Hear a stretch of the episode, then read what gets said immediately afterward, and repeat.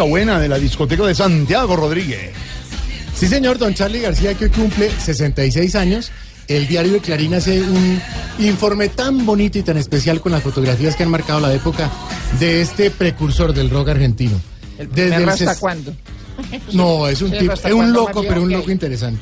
Desde el 69 haciendo música, 47 discos oficiales grabados. eh, empezó con Sui Generis, con Cerú Girán. Después eh, La Máquina de Hacer Pájaros, ¿se acuerdan? Una banda que era de culto casi. De No, hacer pero un momento, el 69 y luego la máquina de hacer cosa. pájaros, ¿cómo así? Sí, ah, no, no, La Máquina de Hacer Pájaros. Vocalice bien. Tenía una amplia carrera de solista. Hoy estamos celebrando a este loco del rock. Ay, qué pérdida. No, señora, está vivo. Ah, creí que se había muerto. Tiene 66 años. Y bien marihuanero tirándose de las ventanas de los hoteles. No, pues yo sé, pero. Bien Mari. Yo sé que es medio loquito, pero. Si uno puede volar, madre, aunque usted no lo crea. Vea, ve. Ahí lo dijo nada menos, nada más que. Bueno, en fin. Hoy, Charlie García, 66 años, le estamos haciendo un homenaje. Gracias por el rock y gracias por tanta música. Estoy verde, del 84.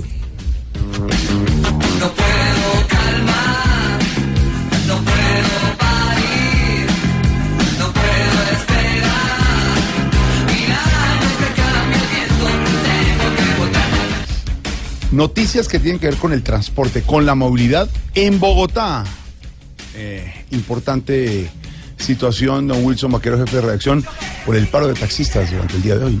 Sí, señor, efectivamente una protesta que comenzó muy temprano, Jorge Alfredo, y que desde las 4 y 30 de la mañana estuvo cubriendo Blue Radio en los puntos más importantes de la capital de la República.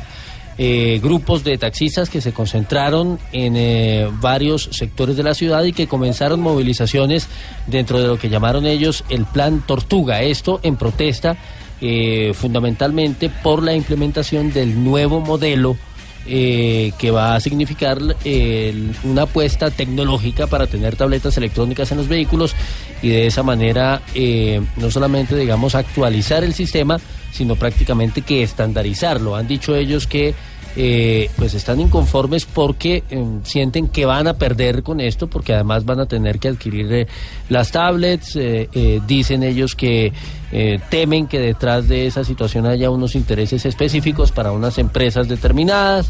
En fin, y producto de eso, pues se adelantó la protesta. Ah, obviamente también esto eh, rechazando la plataforma como ya ha sucedido en otras ocasiones de Uber. El balance que entregó el, dis- el distrito fue de normalidad, eh, a pesar de las congestiones y de algunos desmanes que se presentaron en algunos sectores. Hay que decir que hubo, señor exalcalde, eh, vehículos, mm, fundamentalmente buses, eh, del SITP que fue resultaron afectados. Seis es el del ZTP. Sí, señor, sí. Siete, siete vehículos en total que resultaron con los vidrios rotos. Eh, No por fortuna nada. no pasó, digamos, a mayores el Pues- tema. Sí hubo personas judicializadas, cuatro en total. Fueron inmovilizados cinco vehículos por estar eh, ocasionando obstrucción de las vías. Se impusieron eh, un número importante de comparendos, 110 en total, eh, incluidas 70 fotomultas y 37 fotocomparendos. Y no pasó nada. Pero en general, digamos, el tema se llevó eh, a cabo dentro de la normalidad. Ya a esta hora, los puntos, digamos, fue, fueron, eh, pues ya se dispersó la gente, no hay la obstaculización que se observaba temprano en la mañana en varias vías de la ciudad. Lo cierto es que, digamos, que ha sido una de las noticias más importantes del día por lo que significa en un, en un lugar como Bogotá una protesta de esta magnitud y lo que viene hacia adelante con la implementación del sistema, porque pues esto naturalmente Hola. que afecta a todo el mundo. Wilson, uno los oye desde esta mañana a los eh, presidentes de los gremios, a los representantes. Es cierto que, que haya fallas y falencias, como decían Néstor Morales y el equipo eh, de Mañanas Blue, en algún servicio eh, de los taxis, eh, que nos escuchan y sabemos que nos oyen. Es cierto que posiblemente hacer la operación reto, Tortuga y detener las calles no es, no es lo que se debe hacer. Pero unos señores que pagan lo que tienen que pagar por unos cupos, unos señores que pagan lo que tienen que pagar por unos mantenimientos, que viven de eso, que tienen que pagar la seguridad social, ahora unas tablets, bueno, para modernizar, pero también aguantarse una competencia que también tiene derecho porque son las plataformas eh, del futuro. Y la gran pregunta es a los gobiernos y a los líderes eh, del gobierno. Porque no resuelven el tema. En Argentina han llegado Jorge, a tanto. nosotros estamos trabajando No, para no. que la tecnología sea mucho mejor. Ah, ah, gracias, ministro. Entonces, en este momento, Sí. estamos haciendo Sí, una campaña de todo esto, Ministro, ¿nos oye? mejore la comunicación. Ministro, mejore la comunicación. El hablamos. wifi. Es el pero, pero, pero digamos, es unas por otras. Uno no puede estar diciendo que el Uber no puede hacer una alternativa de servicio, Pero que se no puede haber legalice. servicio extraordinario, una cosa. En Argentina les contaba, llegaron a tanto que las tarjetas de crédito que sean aplicadas para los Uber las cancelan o las sancionan. Pero tenemos que llegar a tanto. No hay cama para tanta gente, no podemos mantener el servicio. Mire, los señores taxistas tienen que pagar cupos, tienen que vivir y pagar rodamiento, seguridad social. Seguro contractual, Sí, hay, seguro. sí hay quejas de que no el servicio en algunos momentos no sea tan bueno como otros. Y, y el ah, ¿para dónde va? Que dicen que los taxistas. de acuerdo, de acuerdo. Bueno, de acuerdo, eso se puede mejorar. Pero son unas por otras. Son unas por otras. Y este es un país donde la protesta está autorizada. Entonces, hablemos hoy, Claudia, de ese, ya vamos más adelante con los informes, hablemos hoy con los oyentes de eso, porque los taxistas están pidiendo que se prohíban muchas cosas. Sí, aprovecharon la protesta para el día de hoy. Jorge Alfredo, saludo especial para todos nuestros oyentes y compañeros sobre eh, la protesta, básicamente por lo que va a pasar a partir de este decreto de la alcaldía de Bogotá, el cambio del taxímetro por una tablet, una tableta que debe ser asumida por el taxista, Vale, porque dicen los taxistas, los más pendejos somos nosotros y tenemos que eh, meternos la mano al bolsillo Claro, porque es que para, pedir comprar Uber la tabla. se necesita tener el celular y nada más. Y que la persona que lo pida tenga el celular. En cambio, el pobre taxista sí le toca tener una tablet. Sí, porque dicen los taxistas que ellos no, eh, los dueños de los taxis no son los que van a comprar las tablets. Entonces hablemos con nuestros oyentes sobre numeral que prohíban, porque están prohibiendo, o mejor, están pidiendo que se prohíban precisamente las plataformas que son otras alternativas de transporte público en el país. Numeral que prohíban, Claudita. Numeral que prohíban. Numeral que prohíban. Lo que no prohibimos es la comunicación con nuestro reportero estrella, ¿no, Wilson, es Juan Caobo. Está Ah, ahí está ahí, en la está ahí protesta. Sí, Ah, están en las calles. Siguió derecho. Sí, está- amarillo. Ay, hola. Juan Caobo. ¿Por cuál cámara No, estoy? no es para radio, es para radio. La situación es dantesca, qué? Alfredo, ¿Por qué compañeros de Moscópoli, donde cientos de taxistas se han aglomerado para este, que podría ser una de las situaciones más difíciles que se viven en las protestas contra las nuevas eh, mm, pronunciaciones que ha hecho la alcaldía acerca de los taxímetros. Son cientos de personas a la avenida, saliendo del canal Caracol y de Blue Radio, hacia ¿Del acá canal donde qué? se ¿De cuál canal? del canal Caracol y Blue Radio. Do- viniendo hacia acá, bueno, traté de tomar taxi, le dije a uno que si iba a ir a la protesta, me dijo, no, yo por la no voy. Bueno, en todo caso, aquí hay muchos que están exigiendo que por favor les colaboren con esto de los taxímetros, que es un tema bastante difícil. Estoy aquí con uno de los taxistas también que quisiera entrevistar. Amigo, buenas tardes. Buenas tardes. Amigo, cuénteme, ¿hasta qué horas piensan protestar acá? No, pues la verdad, hermano, yo tenía pensado quedarme toda la tarde, Toda la- pero, yo sí me tengo que ir para mi casa porque acaba de nacer mi hijo. Ay, qué alegría, qué bonito gesto. ¿Cómo le va a poner a su hijo? Uber. No, Bueno, no. es una situación difícil la de este señor. De todas maneras, los taxistas exigen a esta hora que se solucione lo que está pasando con los taxímetros. Estaré acá desde el punto de la protesta con mi selfie, Ah, pero agachando la cabeza así un poquito para que no se me vea la coronilla pelado. Gracias, señor. Juan Caobo, nuestro reportero estrella. Paro de taxis hoy en Bogotá.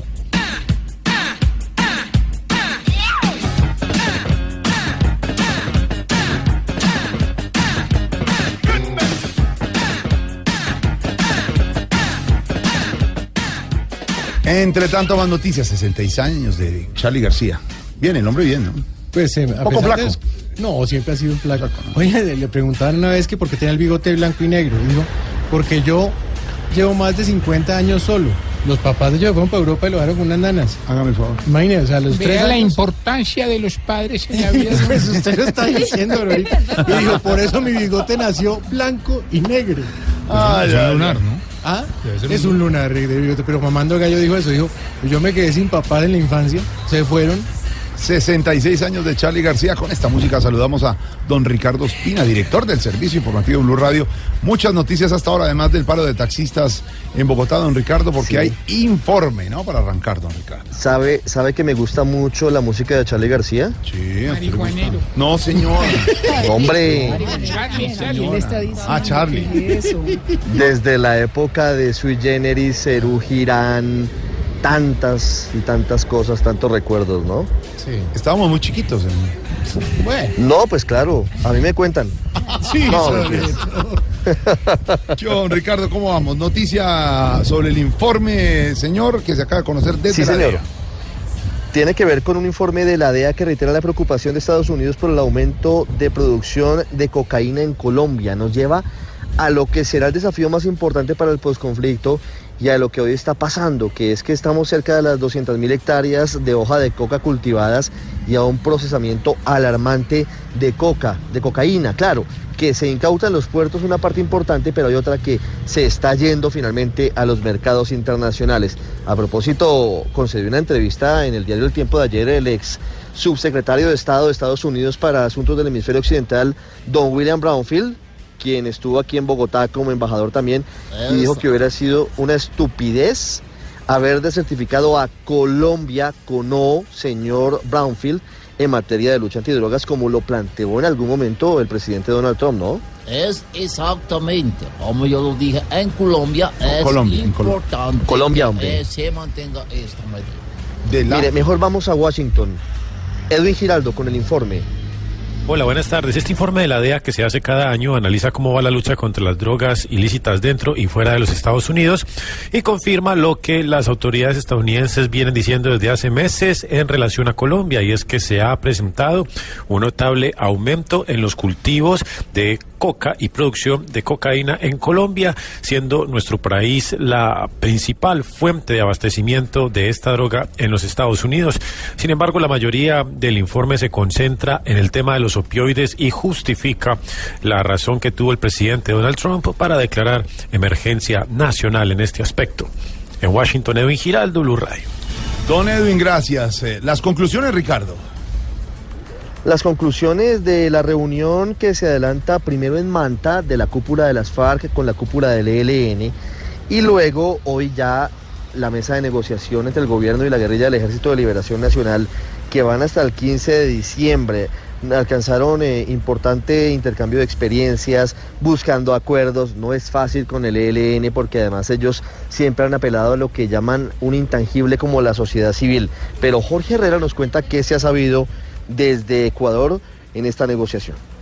Hola, ¿qué tal? Las organizaciones de las FARC y el ELN expresaron la decisión de realizar la defensa conjunta del proceso de paz y de explorar mecanismos comunes para que se cumpla el acuerdo suscrito en La Habana y el Teatro Colón y avance la agenda de conversaciones entre el Gobierno Nacional y el ELN, así como armonizar los dos procesos. Según las dos organizaciones, se creará un mecanismo conjunto entre las dos fuerzas cuyos resultados estarán informando al Gobierno, a la opinión pública y a la comunidad internacional. También rechazaron la persecución, el aumento de asesinatos y de líderes sociales y defensores de derechos humanos, así como los más de 30 asesinatos de excombatientes de las FARC. Reiteraron que el paramilitarismo es la mayor amenaza para la paz del país. Jorge Herrera, Blue Radio. Jorge, gracias. Entre tanto, preocupación de la Fiscalía por Justicia Especial Sí, de Paz. señor. Ricardo, ¿por qué? Pues sí, señor, mire que hoy se reunió el fiscal general Néstor Humberto Martínez, el ministro de Justicia Enrique Gil Botero y los parlamentarios del Partido Conservador. Recuerde que el Partido Conservador eh, todavía no ha tomado una determinación de fondo para saber cuál será su votación en áreas de Senado y Cámara eh, frente a la Jurisdicción Especial de Paz. Pues el fiscal hoy ha dicho que está preocupado por el trámite de lo que está pasando en la Corte Constitucional. Está pidiendo que la Corte muy rápido defina si avala o no el acto legislativo que crea la Jurisdicción Especial de Paz, que es la columna vertebral del acuerdo del Teatro Colón. Lo que dijo el fiscal con Marcela Puentes. A juicio del fiscal general de la Nación, Néstor Humberto Martínez, en la actual ley reglamentaria que está siendo estudiada por el Congreso de la República, se estarían definiendo las reglas de juego de una justicia que no está claro si pasará el estudio en la Corte Constitucional. Los tiempos nos están agobiando de una manera absolutamente inconveniente que pueden generar una trampa institucional y es que mientras no se produzca el fallo de la Corte Constitucional, se está avanzando en la ley estatutaria y puede ser que lo que se decida en la ley estatutaria por parte del Congreso no eh, se refleje en el fallo final que expida la Corte Constitucional. Esa es una dificultad de última hora que habrá que tener en cuenta para el trámite de la ley. Martínez se declaró atento de los cambios que serán al texto que está siendo redactado para la ponencia del segundo debate en plenaria de Cámara de Representantes que se espera sea radicada mañana mismo, pues afirmó que persisten algunas preocupaciones sobre varios puntos en particular, incluyendo el tema de participación en política.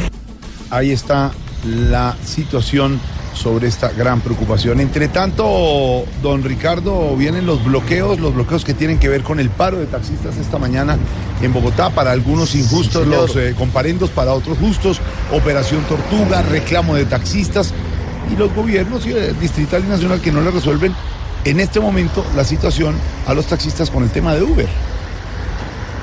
Pues sí, ese es un asunto que no van a determinar por ahora ni van a solucionar, entre otras cosas, porque como se tira la pelota entre el Ministerio de Transporte y el Ministerio TIC, pues no hay una determinación clara de lo que pueda pasar.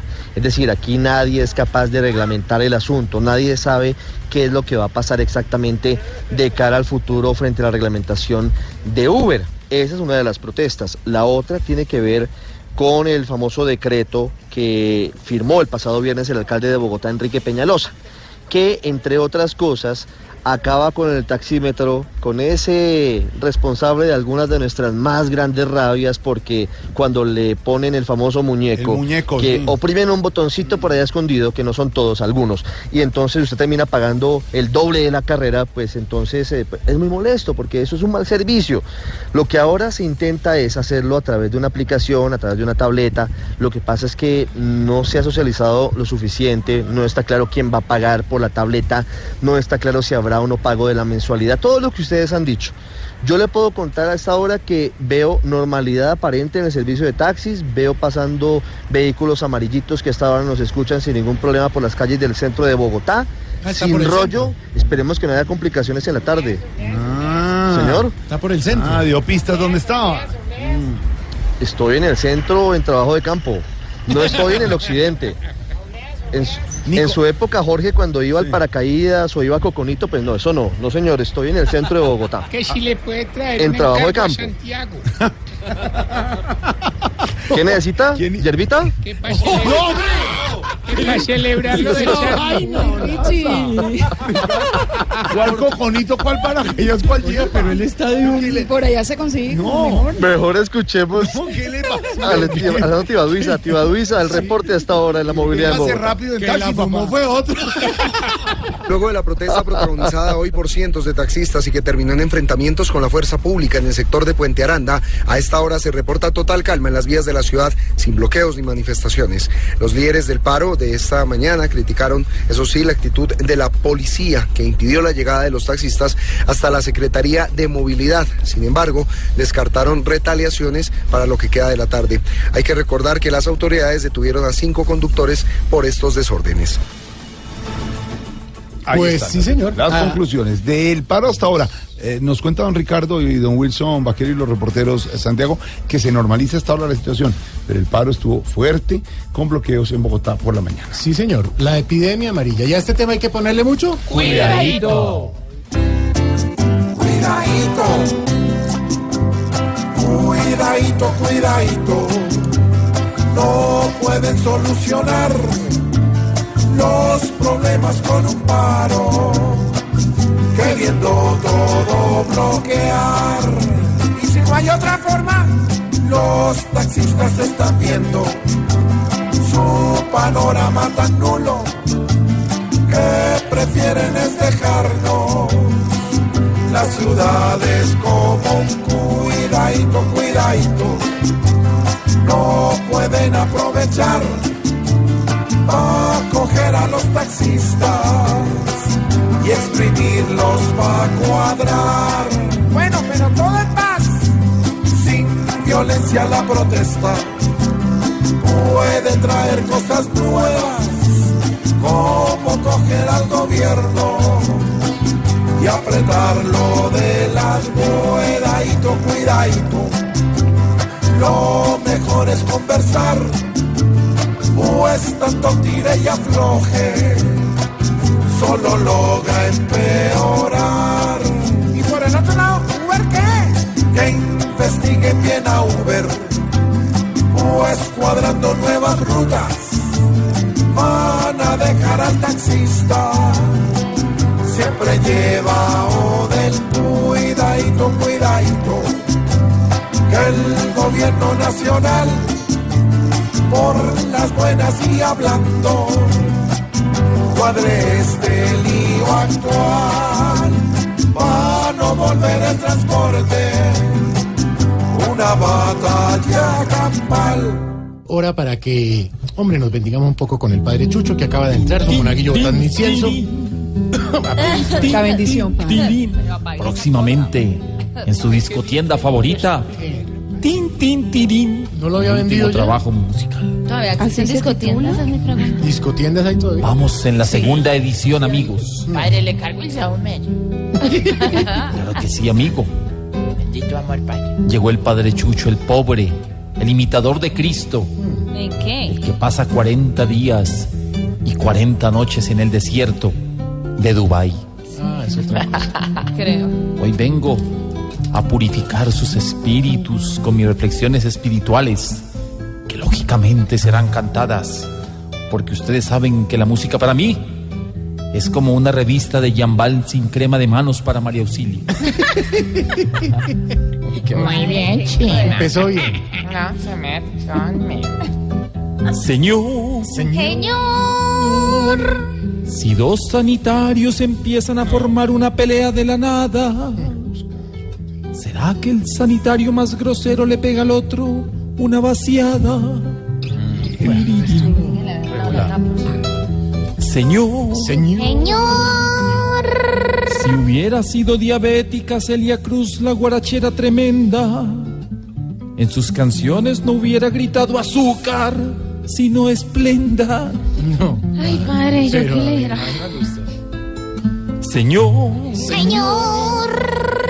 Si en un circo con animales el dueño hace que el mundo lo denigre, ¿será porque tiene en la jaula dos elefantes, en el patio cuatro micos y en la cobija tres tigres? No, pero padre.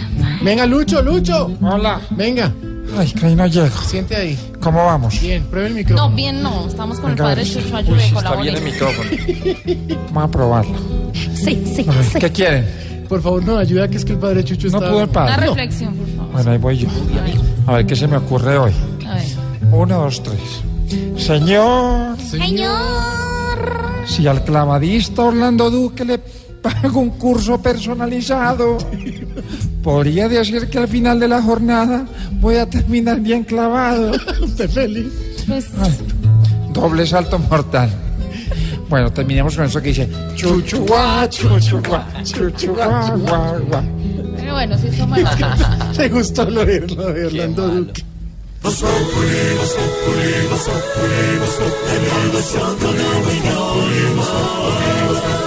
En Blue Radio. Platanal. No se dice así, don Santiago. No, si no, en el país.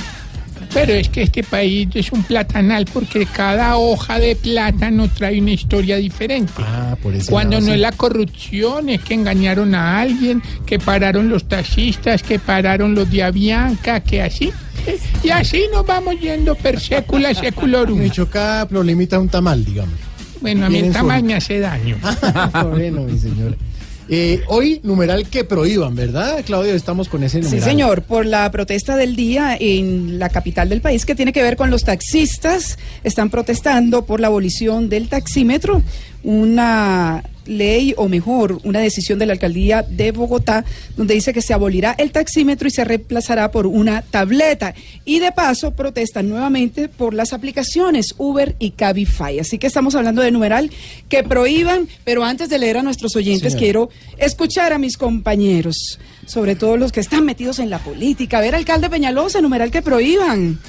Hola Claudius, ¿cómo estás? Muy bien, claro que casi me, me varo por el tema del paro de los taxistas. Uy, qué lástima, ¿no? Yo sí ando en bici todo el día. Ah, qué bueno. así Mira, que ejercicio. prohíban el CBY. ¿Qué es el CBY? ¿Cómo voy yo ¿Cómo ahí? voy yo ahí? Ah, sí, señor. Muy bien, me parece muy bien. En contra de la corrupción. Y que dice el exalcalde Petro. Buenas tardes. Buenas. Numeral que prohíban, exalcalde. Que prohíban eh, la... ¿Qué alcalde? ¿Puedo hablar? o me va a dejar- Hágale, hable. Hable, tranquilo. No, no, no, yo iba a dar por un caso tremendo que hay, pero no. Que prohíban... Concentradito, porque en prohíban Twitter lo prohíban muy la- activo. En que Twitter prohíban es- la oposición. Si Que usted- prohíban hacer oposición. Ah, Hacer que prohíban hacer oposición. Sí. Pero si usted es de oposición. Perfecto, pero No, yo soy opositor. usted escribe todo lo que quiera, por lo menos en Bueno, Twitter sí, se faja. no, eso sí que no me van a prohibir el Twitter. Sí, y la senadora Claudia López. Buenas tardes, hermana. ¿Cómo me le va? ¿Cómo le ha ido con el paro de taxi hoy?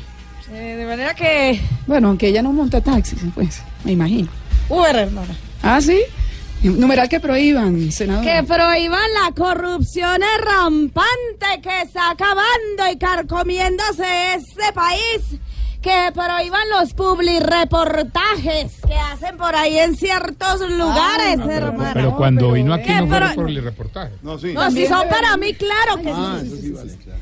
Deberíamos también prohibir el tono De acuerdo, hermana, que prohíban el torno. El torno. Torno, hágale con el torno. ex hermana. procurador, sí. Ordóñez, ex procurador. Buenas tardes. Muy buenas que tardes. prohíban. que prohíban la pólvora de una vez por todas. ¿Sí? Sí, señora. Sí, eh, sí, la verdad es que no queremos quemados, accidentes. Usted que quemaba libros. solo quemados en política. Ah, Ah, sí, señor. Pero la verdad me parece eh, una buena respuesta. Gracias. Ex procurador y que dice el alcalde de Medellín, Fico. Hola, Gutiérrez. ¿cómo estás? Muy bien, gracias. Estamos trabajando por Medellín. Sí, señor, como siempre. Numeral que prohíban. Que prohíban, Alcalde. que prohíban las motos envenenadas. Esas Sí. motos que usan los pillos, que yo no sé qué les ponen y andan más que las de los policías. Sí, señor. Que es la que suena barán dan dan dan dan dan dan dan dan dan dan dan barán dan dan dan dan dan dan barán barán barán barán dan dan dan dan dan dan dan dan dan dan dan dan dan dan dan No las alcanza nadie. ¿Y cómo suena una moto que no es envenenada? Numeral que prohíban nuestro hashtag. Opinen a través de arroba voz. Y la envenenada. Y alcalde, tranquilo, entendimos.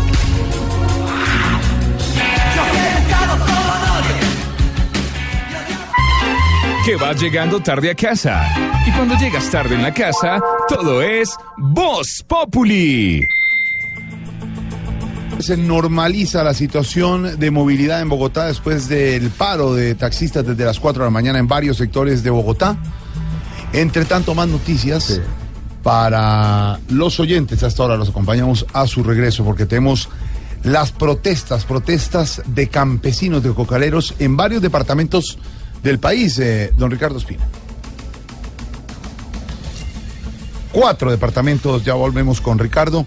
Justo un día antes de que se realice en el Guaviare la movilización por la vida y la paz de campesinos y cocaleros, cuatro personas resultaron heridas en extrañas circunstancias en una vereda al sur del departamento. Asociaciones defensoras de los derechos humanos denuncian que los civiles fueron heridos en un ataque por parte de las autoridades. Carlos Andrés Pérez con la información. En hechos que sucedieron ayer en la vereda Salto Gloria, al sur del departamento del Guaviare, y que aún son materia de investigación por parte de las autoridades, resultaron heridos cuatro civiles. Tres de ellos fueron remitidos al hospital del municipio de San José con heridas por esquirlas. Su estado de salud es estable, así lo indicó Yanira Sierra, gerente del centro asistencial. pacienticos que llegaron, ingresaron al hospital el día domingo por eh, el motivo es un paciente traído en ambulancia, herida en pierna izquierda, la mayoría son en las partes inferiores, por esquirlas. Vienen de la vereda Salto Gloria de La Paz en el municipio del Retorno. Están actualmente estables, son civiles, dos de ellos eh, van remitidos para psicología. Personas del sector donde se registraron los hechos aseguran que se trató de un ataque por parte de las autoridades. Mientras tanto, fuentes oficiales tratan de establecer si fue la activación de un artefacto explosivo improvisado. Desde el municipio de San José, en el Guaviare, Carlos Andrés Pérez, Blue Radio. Gracias. Entre tanto, Carlos Andrés, vamos con la cifra del día, Claudio. Así es, Jorge Alfredo, la que entregó el gobierno, pues aseguró que de los cerca de 2.5 billones de pesos que se le deben a los bancos que financiaron el proyecto de Ruta del Sol 2, se pagarán al menos 1.2 billones con el fin de generar confianza en el sistema financiero. Juan Sebastián Amaya. Buenas tardes. Durante el recorrido por la ruta del Sol 2 para ver los avances de la obra, que completa el 52,7% desde su ejecución hace cerca de ocho años, el ministro de Transporte Germán Cardona anunció que será efectivo el pago de alrededor de 1.3 billones de los casi 2.5 billones de pesos que se le deben a los bancos que financiaron este proyecto producto de la liquidación del contrato con Odebrecht. Y además de eso, tenemos en este momento en la fiducia aproximadamente 1.5 billones de pesos. Esos 1.5 billones de pesos se van a utilizar para pagar a los proveedores, a los trabajadores a los que ya se les pagó y a los bancos, sobre todo a los bancos que también prestaron su plata de buena fe y tenían la urgente necesidad de que se les pagara este dinero.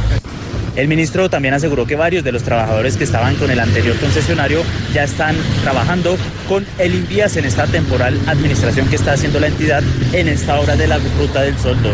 Juan Sebastián Amaya, Blue Radio. Juan, gracias por su información. Hola, don Wilson. Y sigue en Ibagué la, la audiencia contra los funcionarios de la llamada Casa del Terror, lo que pasaba con estos niños con discapacidad, estos jóvenes con discapacidad. Eh, las versiones que se tienen, pero también la defensa de los familiares de los funcionarios de esa casa, ¿no? Sí, efectivamente, eh, espantoso en todo caso, digamos, lo que ha trascendido, hay que ver qué dice la justicia. Eh, contamos acá en Blue Radio el fin de semana que Medicina Legal practicó eh, una valoración de los niños bajo el llamado protocolo de Estambul, que se aplica a personas justamente víctimas o que se presumen víctimas de tortura. Eso significa unos exámenes muy rigurosos desde el punto de vista psicológico y físico con los antecedentes para conocer la historia de cada uno de los casos. Eso fue aportado al proceso y lo que se espera es que seguramente el día de hoy o en el transcurso de la semana eh, se defina si hay medida de aseguramiento para las 10 personas que hacían parte de la Fundación Peces Vivos en Ibagué que hacía parte, o por lo menos digamos, de los programas del Instituto Colombiano de Bienestar Familiar y que tenía bajo su cuidado a 36 eh, niños, de los cuales 11 es sobre quienes se presume, digamos, que eh, fueron víctimas justamente de esas situaciones de tortura y avanza justamente la audiencia a partir de la cual se espera que se tome una decisión sobre si van a la cárcel o no estas personas. Sandra Osorio. Aparece una versión que complicaría aún más el caso de presunta tortura a los menores de esta fundación. Al parecer y según información entregada por el abogado defensor David Palacios, a estas alturas del proceso el psiquiatra de la fundación habría manifestado que su firma y sello fueron falsificadas. Aquí alguien está mintiendo. Aquí alguien está mintiendo porque acá tenemos unos documentos con sello y firma del psiquiatra. Y resulta que ahora el psiquiatra dice que le falsificaron los sellos y las firmas. Pero usted recuerde muy bien que aquí hay un organigrama. Y en ese organigrama la gente que está abajo, la gente que recibe órdenes, ¿cómo cuestiona eso y cómo sabe que eso es falso? Al parecer la audiencia se tomaría un día más debido a la cantidad de pruebas que tiene la fiscalía. Desde Ibagué, Sandra Osorio, Blue Radio. Sandra, gracias. En nuestra aplaudida, recordada y muy detenida. Pero déjela. Detenida. Pues porque Detenida, se ¿quién tuvieron los taxis desde esta mañana Ah, detenidos. sí. Estaban Tiene ahí. toda la razón. Sí. Aplaudida, recordada y muy detenida sección de... ¡Qué belleza!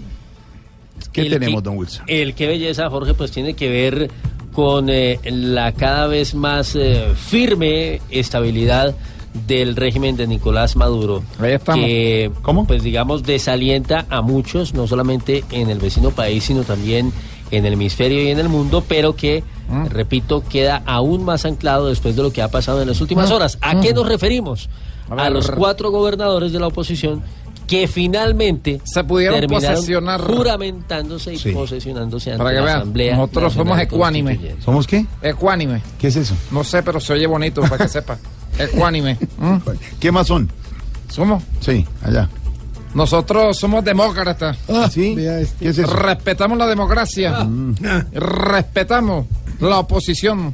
que todas las personas que nos hacen oposición tienen garantías en el gobierno venezolano, para que sepas tú. Ese es el discurso en el que con mayor firmeza se para hoy. Cuando yo me lance en Colombia, el 80% vota por mí, para que sepas tú. Si se lanza, lo dejamos caer. Para que vaya. Allá me quieren en Colombia, para que sepas. ¿Lo quieren mucho? Allá de Bucaramanga, cuando yo era un niño, ve, cuando, cuando estaba ahí en, en Colombia. Ah, sí. ¿Sabes tú?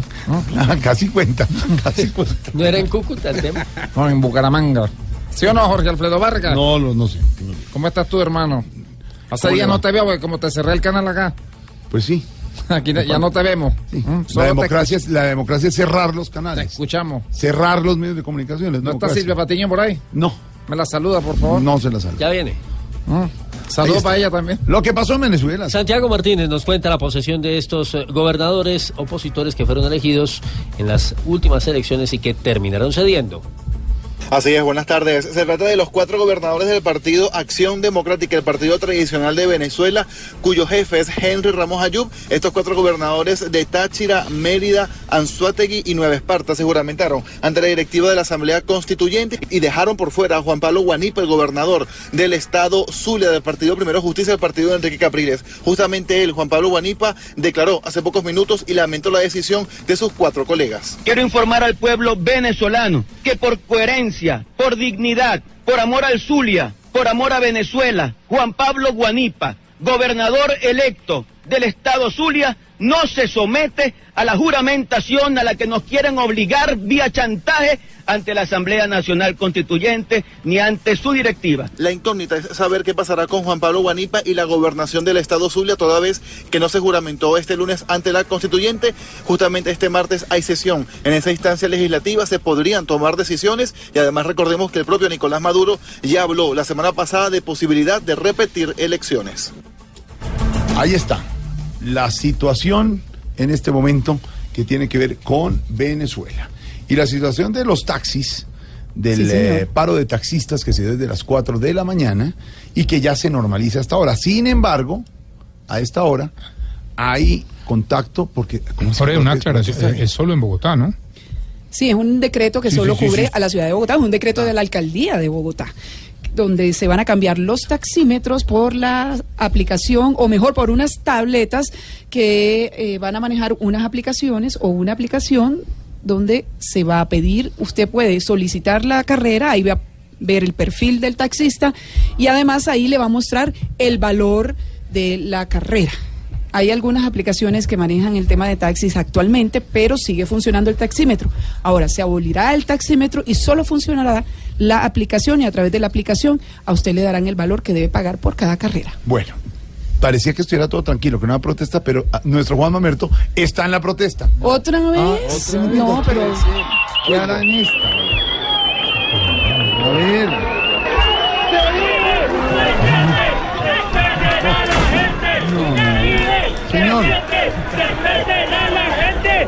Señor. Señor. ¿Aló? Señor. Sí. Juan Mamerto ya se metió también en el paro de taxistas. No. Que si se metió ahora en el paro de taxistas. Legal, eh, legalidad, ¿me oyes? Sí, le pregunto, ¿qué hace usted en el paro de taxistas? La semana pasada está en el de, en el de pilotos. Sí, aquí estoy en otro. No por eso, ¿y qué hace allá? Oyéndolo. No, yo, yo lo oigo. Yo también. ¿Me, me oye? Acá lo oigo. Yo también. Está perfecto. No, sí, pero, pero lo oigo, pero porque... Ve, ¿Qué hace allá? Sí, aquí estamos. No, lo oigo.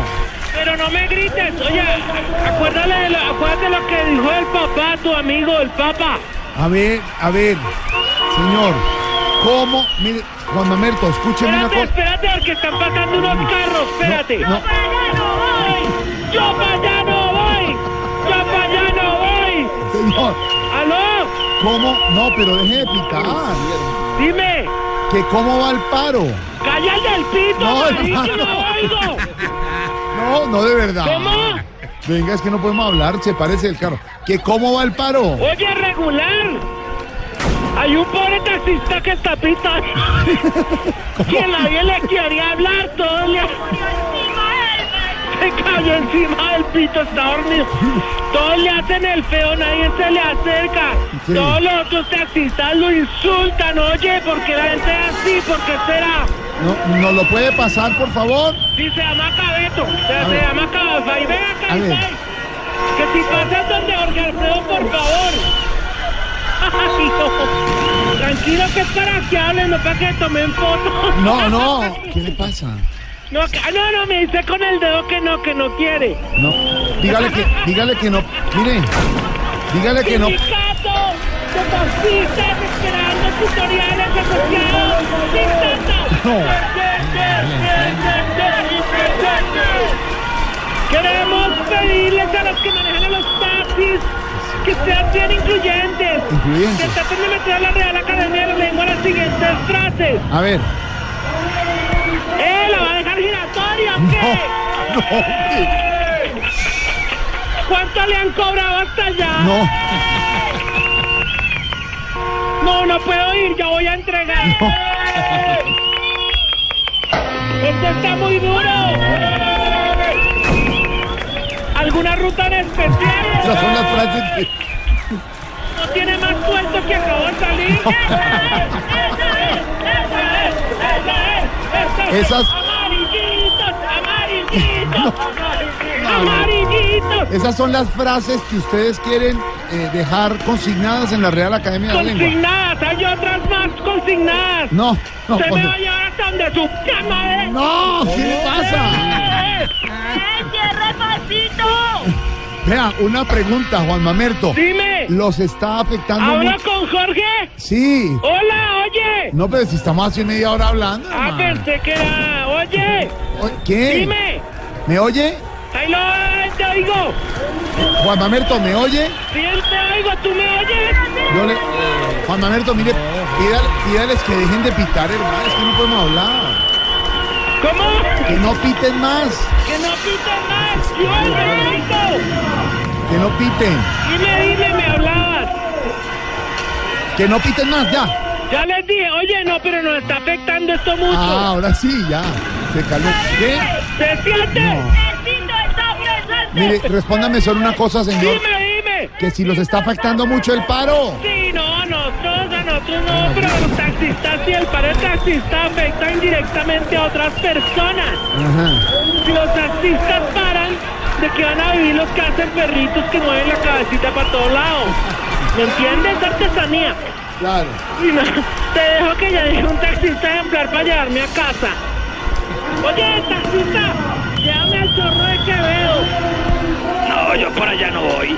¿qué, qué le pasa? Oye, 7, 14, 21.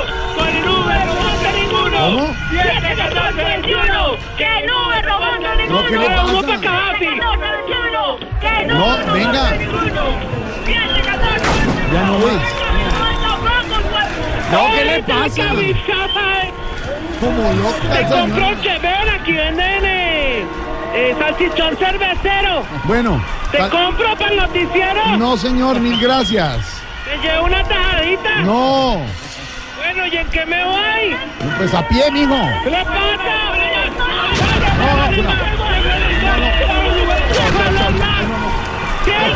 ¡Corre, Elkin! Sí, Juanito preguntó, no.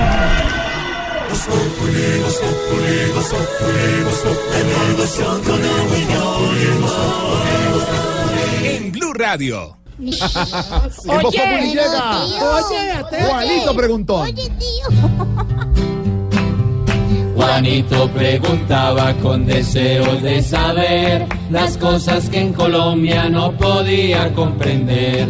Adelante Juanito, que nos quieres preguntar? Si algo no has entendido, te lo vamos a explicar.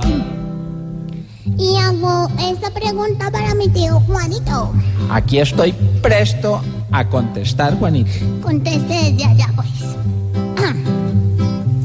Si los taxistas paran tras darle solución en toda esta protesta, ¿quién tiene la razón?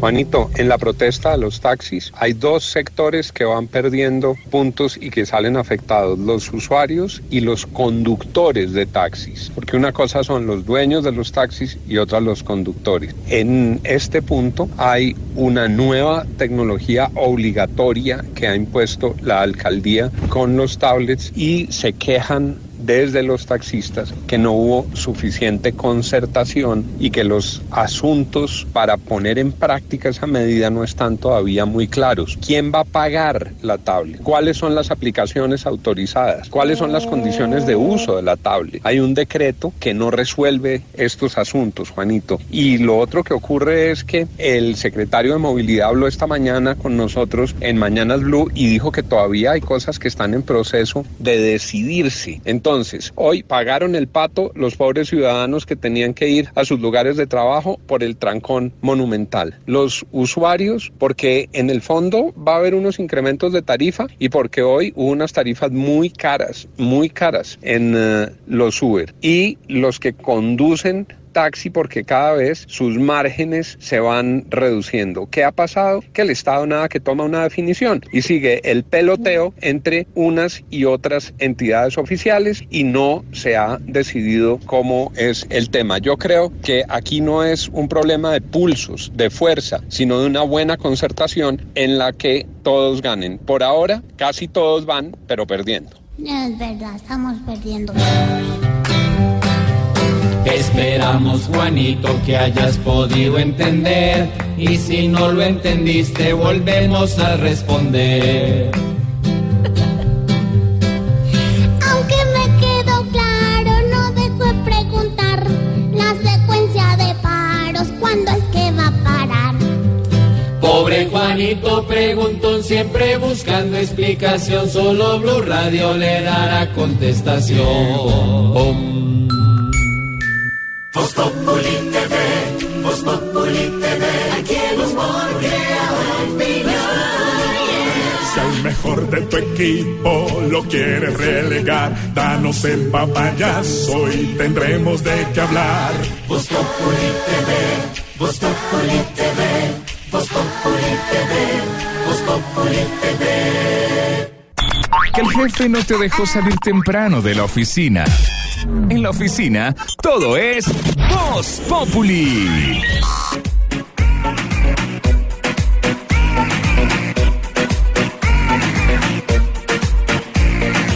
Como márchate lo que quiero es verte hoy.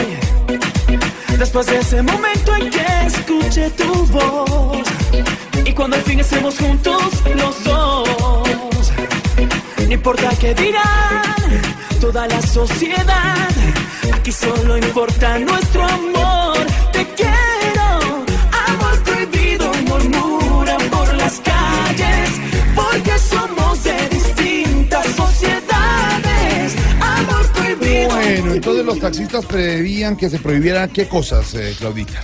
Mire, principalmente el tema de del cambio del taxímetro por una aplicación que se va a manejar a través de tablets, porque dicen los taxistas, los más pendejos somos nosotros y vamos a tener que comprar también el aparato, la tablet, para poder manejar esta aplicación, porque según este nuevo decreto de la alcaldía que empieza a regir a partir de este viernes, pues se, abu- eh, se aboliría o se abolirá mejor el taxímetro. Así que esa es parte de la protesta o el punto principal, pero por supuesto aprovecharon para protestar por Uber y Cabify, las plataformas a través de las cuales usted puede tomar un servicio de transporte alternativo particular. Y los oyentes están hablando ya. Sí, señor, nos han hablado sobre numeral que prohíban, por ejemplo, Omar Acacias nos dice que prohíban los políticos y magistrados corruptos, mentirosos que hay en Colombia. Eh, nos dice también Sandra Garzón, numeral que prohíban tener que salir con el esposo para todos lados. Óigame, sepárese, mi amor, sepárese. Sí, yo creo que sí, porque Sandra nos trinó varias cositas ahí interesantes. Y está buena, mando foto o no. Bueno, ahí en el perfil la puede ver. Profe Janeca dice que prohíban que la América vuelva a la B. ¿Está oyendo Richie? Richie Ospina, sí señor. No, la verdad es que no queremos que la. América Usted- vuelva a la B. Usted, Claudia, es capaz, es valiente hoy de hablar de fútbol. Sí, Por no supuesto. deberías hablar de fútbol hoy, querida. Yo tengo siempre valentía para hablar de Cuando fútbol. Entonces cuéntenos en Barranquilla el sábado un partido. ¿Quién jugó contra quién? Sí, un ¿Quién partido jugó contra desafortunado. quién? ¿Quién jugó contra quién? Junior Santa Fe. ¿Quién era el local? Junior ¿Y el visitante? Santa Fe. ¿Cuánto quedó el partido? Ay, ya, pues ya, por eso el suéter rojo, pues. es que es valiente. Bueno, sí, perdimos, pero no importa. Yo como soy del verde. Igual vamos Ya. a clasificar y espérese que esto apenas comienza la parte más interesante. Señores, seguiré hoy- apoyando a mi Junior querido. Hoy es un día especial. ¿Por qué? eh, en, eh, en Voz Populi. Hoy es un día especial en Blue Radio porque esta voz que nos ha acompañado cinco años, cinco años aquí en la mesa de Voz Populi, orientando con sus opiniones, orientando con su manera de ver la vida, con su sapiencia y su amistad, ya no va a estar más. Juan Lozano es Voz Populi. Personaje de la semana, nuestra selección Colombia. Cuando el país estaba afligido, nuestra selección nos devolvió la dicha con la clasificación al Mundial.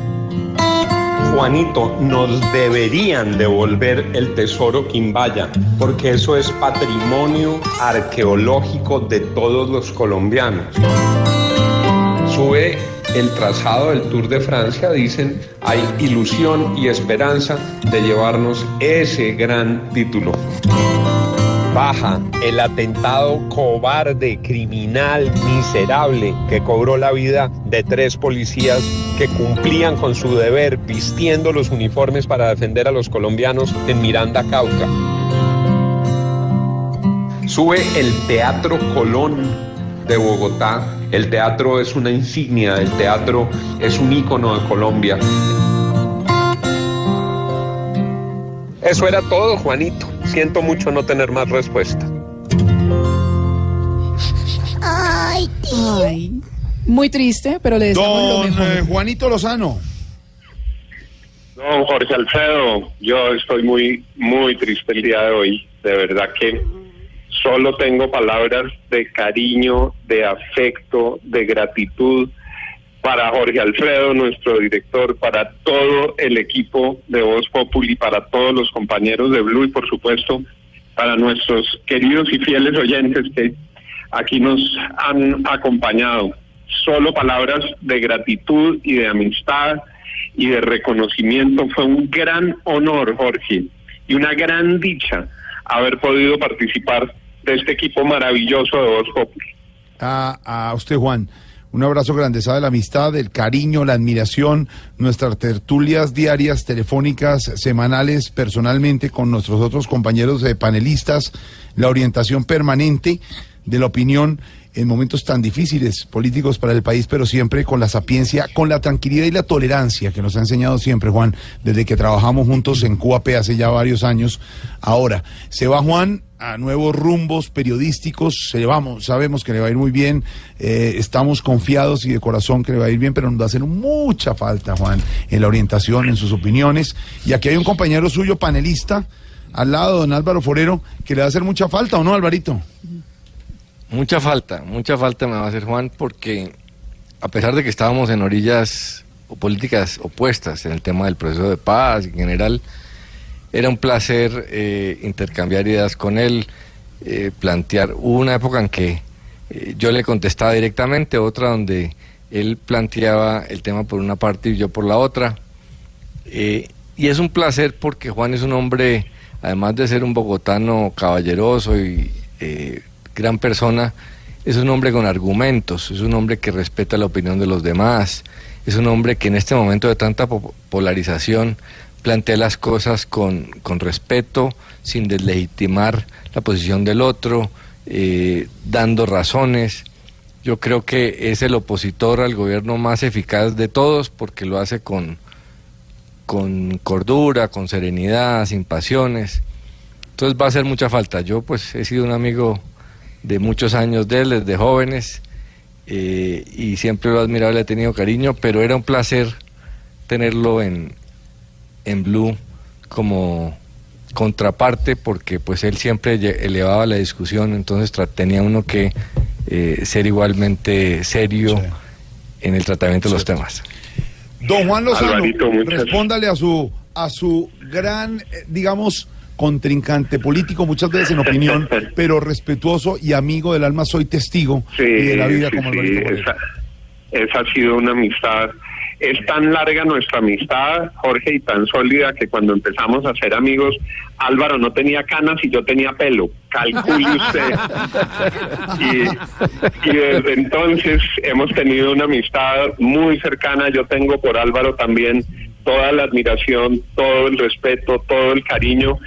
Y fueron muy, muy interesantes todas estas sesiones y todos estos días y todas estas jornadas que tal vez es bueno contarle a nuestros oyentes, Jorge, que poder salir al aire implica mucho tiempo de revisar los temas, de estudiar los temas, de preparar los temas, porque el nivel de nuestros panelistas, el nivel de Álvaro, nuestros panelistas en la mañana, exige que cada uno llegue muy sólido en sus argumentos y aparte de eso, pues Voz Populi tiene la maravilla de que se combina la profundidad de los temas con la maravilla del ingenio y lo divertido y lo grato y lo entretenido que es. Y voy a extrañar mucho también al otro Juan Lozano del grupo. Claro, es que esa noticia le tenía, Juanito.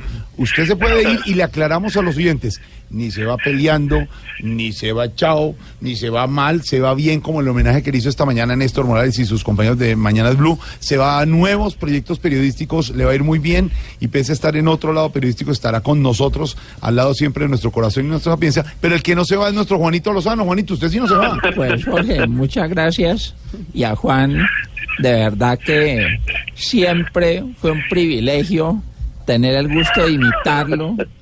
Todas las tardes aquí con Juanito Preguntón, con una serie de, de oportunidades importantes que tuvimos. Y lo mejor de todo, cuadramos con Gallego, se va Juan Lozano y quedo yo, pero con menos plata. Juanito, un abrazo aquí de todos. Este aplauso, este aplauso. Gran abrazo para todos. Y espérese un minuto. Todo mi cariño. Espérese un minuto. Eh, Juanito, Es- me mandan la platica con Álvaro, ¿Cuál sí. debe una, ¿Le una debe platica que me la... A usted no le debe plata. Un saldito, un saldito. Usted no le debe plata. No, a mí no me debe, al contrario. Un abrazo. Yo le debo mucho afecto a mi querido Juan, que fue mi jefe en City TV hace como 15 años, Juan. No empiece con años. Aquí no pudimos compartir mucho Querida tiempo, pero, pero de verdad mucho Pero y lo esto, mejor para él. esto que va a sonar, Juan, esto es el homenaje de todos sus compañeros de la mesa de trabajo de Voz Populi en Blue Radio para el gran Juan Lozano, que hoy comienza Nuevos Caminos, Buen Viento y Buena Mar. Escuche esto, Juanito.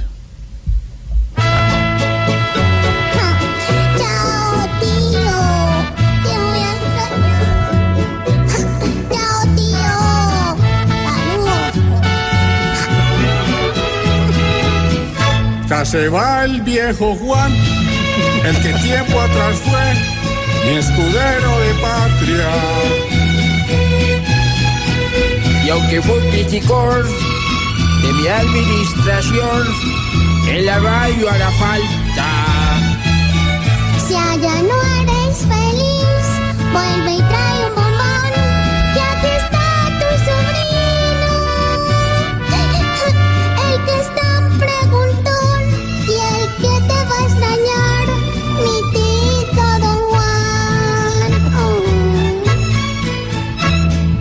Adiós, adiós, adiós. Hay gran alegría en mi corazón. Pues hoy por fin me voy del grupo en WhatsApp con Jorge el Canzón. Me voy. Pero un día volveré. Hola, hola. Adiós no es esta vez. Un hasta luego es para el viejo Don Juan. Ah, chao, tío, chao. Juanito, abrazo grande, buen viento y buena mar. Y aquí siempre esperándolo de regreso, Juan Lozano. Muchas gracias. No, no, venga, venga, diga la verdad, hombre. ¿Qué No me ponga, no, vamos a, vamos a revelárselo a usted. Juan y yo, después de un acuerdo programático, No más allá de los ser. partidos No donde desmontamos las banderas, ha aceptado ser mi jefe de debate. ¿Qué le pasa? ¡Qué alegría! Juanito, no le A pare ver si ganamos por una nariz, aunque sea. Juanito, adiós, gran Juan, y nos volveremos a ver en el camino de la vida, en el camino de la profesión. Muchas, muchas gracias. Te recordaremos siempre y gracias por todas las enseñanzas. Muchas gracias, un abrazo de todo corazón. Ahí está. Un abrazo, Juan. Jorge. ¿Cuántos se han ido y vos seguís aquí? ¡Ya! Súbale a esa canción, súbale, se nos va Juanito Lozano, buen viento, buena mar, pero siempre en nuestros corazones, don Juan Lozano. hacia extraña nación, pues lo quiso el destino.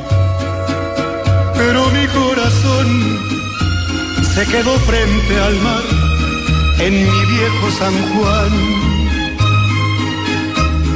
Adiós, adiós, adiós. ¡No! ¡Vamos a comerciales! Ya regresamos. Vo- vo- vo- vo- Voz Populi.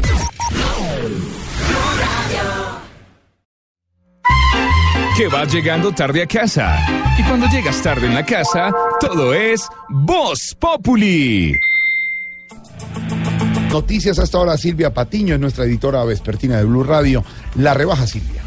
La rebaja, señor, pues eh, mire, la que recibirán los miembros de las bandas criminales que se sometan a la justicia. Ya el ministro Enrique Gil, ministro de Justicia, confirmó que mañana va a ser radicado el proyecto de ley que establece beneficios de hasta 40% de reducción en las penas de los miembros de las bandas criminales que confiesen delitos y que entreguen los bienes. Pero no está por ahora contemplado dentro de este proyecto, Jorge, y esto es muy importante, que los miembros de las bandas criminales no vayan a ser extraditados. Esa es una claridad que hay que hacer. Los detalles los tiene hasta ahora Marcela Puentes. El ministro de Justicia, Enrique Gil Botero, afirmó que en este momento se está ultimando la redacción de la iniciativa que será radicada mañana mismo en el Congreso de la República y mediante el cual se busca dar rebajas de hasta el 40% en las penas para miembros de estos grupos al margen de la ley que se sometan a la justicia. se contempla precisamente una posibilidad de rebaja de la pena en estos delitos como una excepción, digamos, al código de procedimiento en el entendimiento de que las personas confesarán, entregarán sus bienes y, en fin, eh, manifestarán su ánimo de someterse o de sujetarse, como se dice, a la ley. El ministro explicó que estos beneficios aplican para delitos como narcotráfico. Sin embargo, dijo que no está considerado dentro de la iniciativa que miembros de estas organizaciones criminales no sean extraditados. Marcela, gracias. Entre tanto, la denuncia, Silvia. La hizo Jorge y oyentes del alto consejero para el posconflicto sobre una serie de amenazas de las que son víctimas los campesinos que pertenecen a los programas de sustitución de cultivos ilícitos, no solamente en Tumaco, en donde por supuesto están puestas todas las miradas, sino también en el norte de Antioquia. Quienes estarían amenazando a estos ah, campesinos son grupos armados ilegales, así lo dicen desde el gobierno, Jorge Herrera. Como lamentable y grave calificó el alto consejero para el posconflicto Rafael Pardo los asesinatos de campesinos que se encuentran en los programas de sustitución de cultivos ilícitos como el ocurrido el fin de semana del líder social y comunitario Miguel Pérez en el municipio de Tarazá, en el departamento de Antioquia. Dijo que en la parte alta, además de Tumaco, hay amenazas de bandas criminales y en el norte de Antioquia el clan del Golfo ha producido estos hechos. son amenazados en la, en la zona eh, de Tumaco, en la zona alta de Tumaco, de Cordillera. Ha habido amenazas grandes de parte del ELN y de grupos de, de Bacrim. En Tumaco conocen ustedes qué ha pasado. En el norte de Antioquia, las eh, autodefensas, eh, ¿cómo se llaman? Los eh, Bacrim o eh, el clan del Golfo, eh, pues han producido est- estos hechos. Rafael Pardo sostuvo que es importante que en ese proceso de sustitución de cultivos ilícitos se trabaje de la mano de la fuerza pública. Jorge Herrera, Blue Radio. Jorge, gracias. Situación, Silvia, a esta hora del paro de pilotos que ya superó el mes. Ya superó el mes, Jorge, no hay avances significativos, pero lo que le puedo contar a esta hora en Voz Populi es que la tercera árbitro del tribunal que tomará una decisión sobre este conflicto entre Avianca y Agdac en paro ya se posesionó.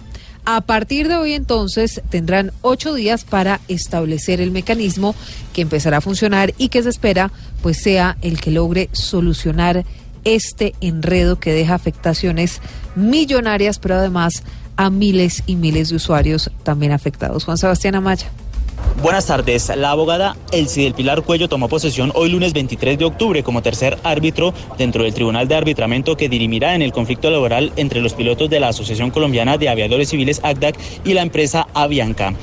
Es de recordar que en representación de Avianca figura el abogado Carlos Ernesto Molina y por parte de los pilotos de ACDAC el abogado Luis Enrique Cuevas Balbuena, con lo que de esta manera queda completa la composición de esta instancia. Una vez que se han posesionado los tres árbitros, el Ministerio del Trabajo proferirá el acto administrativo que integra el Tribunal de Arbitramiento y de allí, de esta fecha, serán ocho días los que tengan los tres árbitros para establecer el mecanismo y comenzar a dar resultados. Juan Sebastián Amaya, Blue Radio. ¿Qué pasó, Silvia? Gracias, Juan. ¿Qué pasó eh, sobre con el ataque contra un abogado en Cali? ¿Qué fue lo que pasó? Pues la fiscalía ya tiene pistas sobre el responsable de este ataque en ah, ocurrido en las últimas horas en Cali, Jorge. En el hecho resultó herido el abogado, su hija de nueve meses y una sobrina de 21 años. Pero ¿qué fue exactamente lo que pasó y quién sería el autor de los hechos? François Martínez.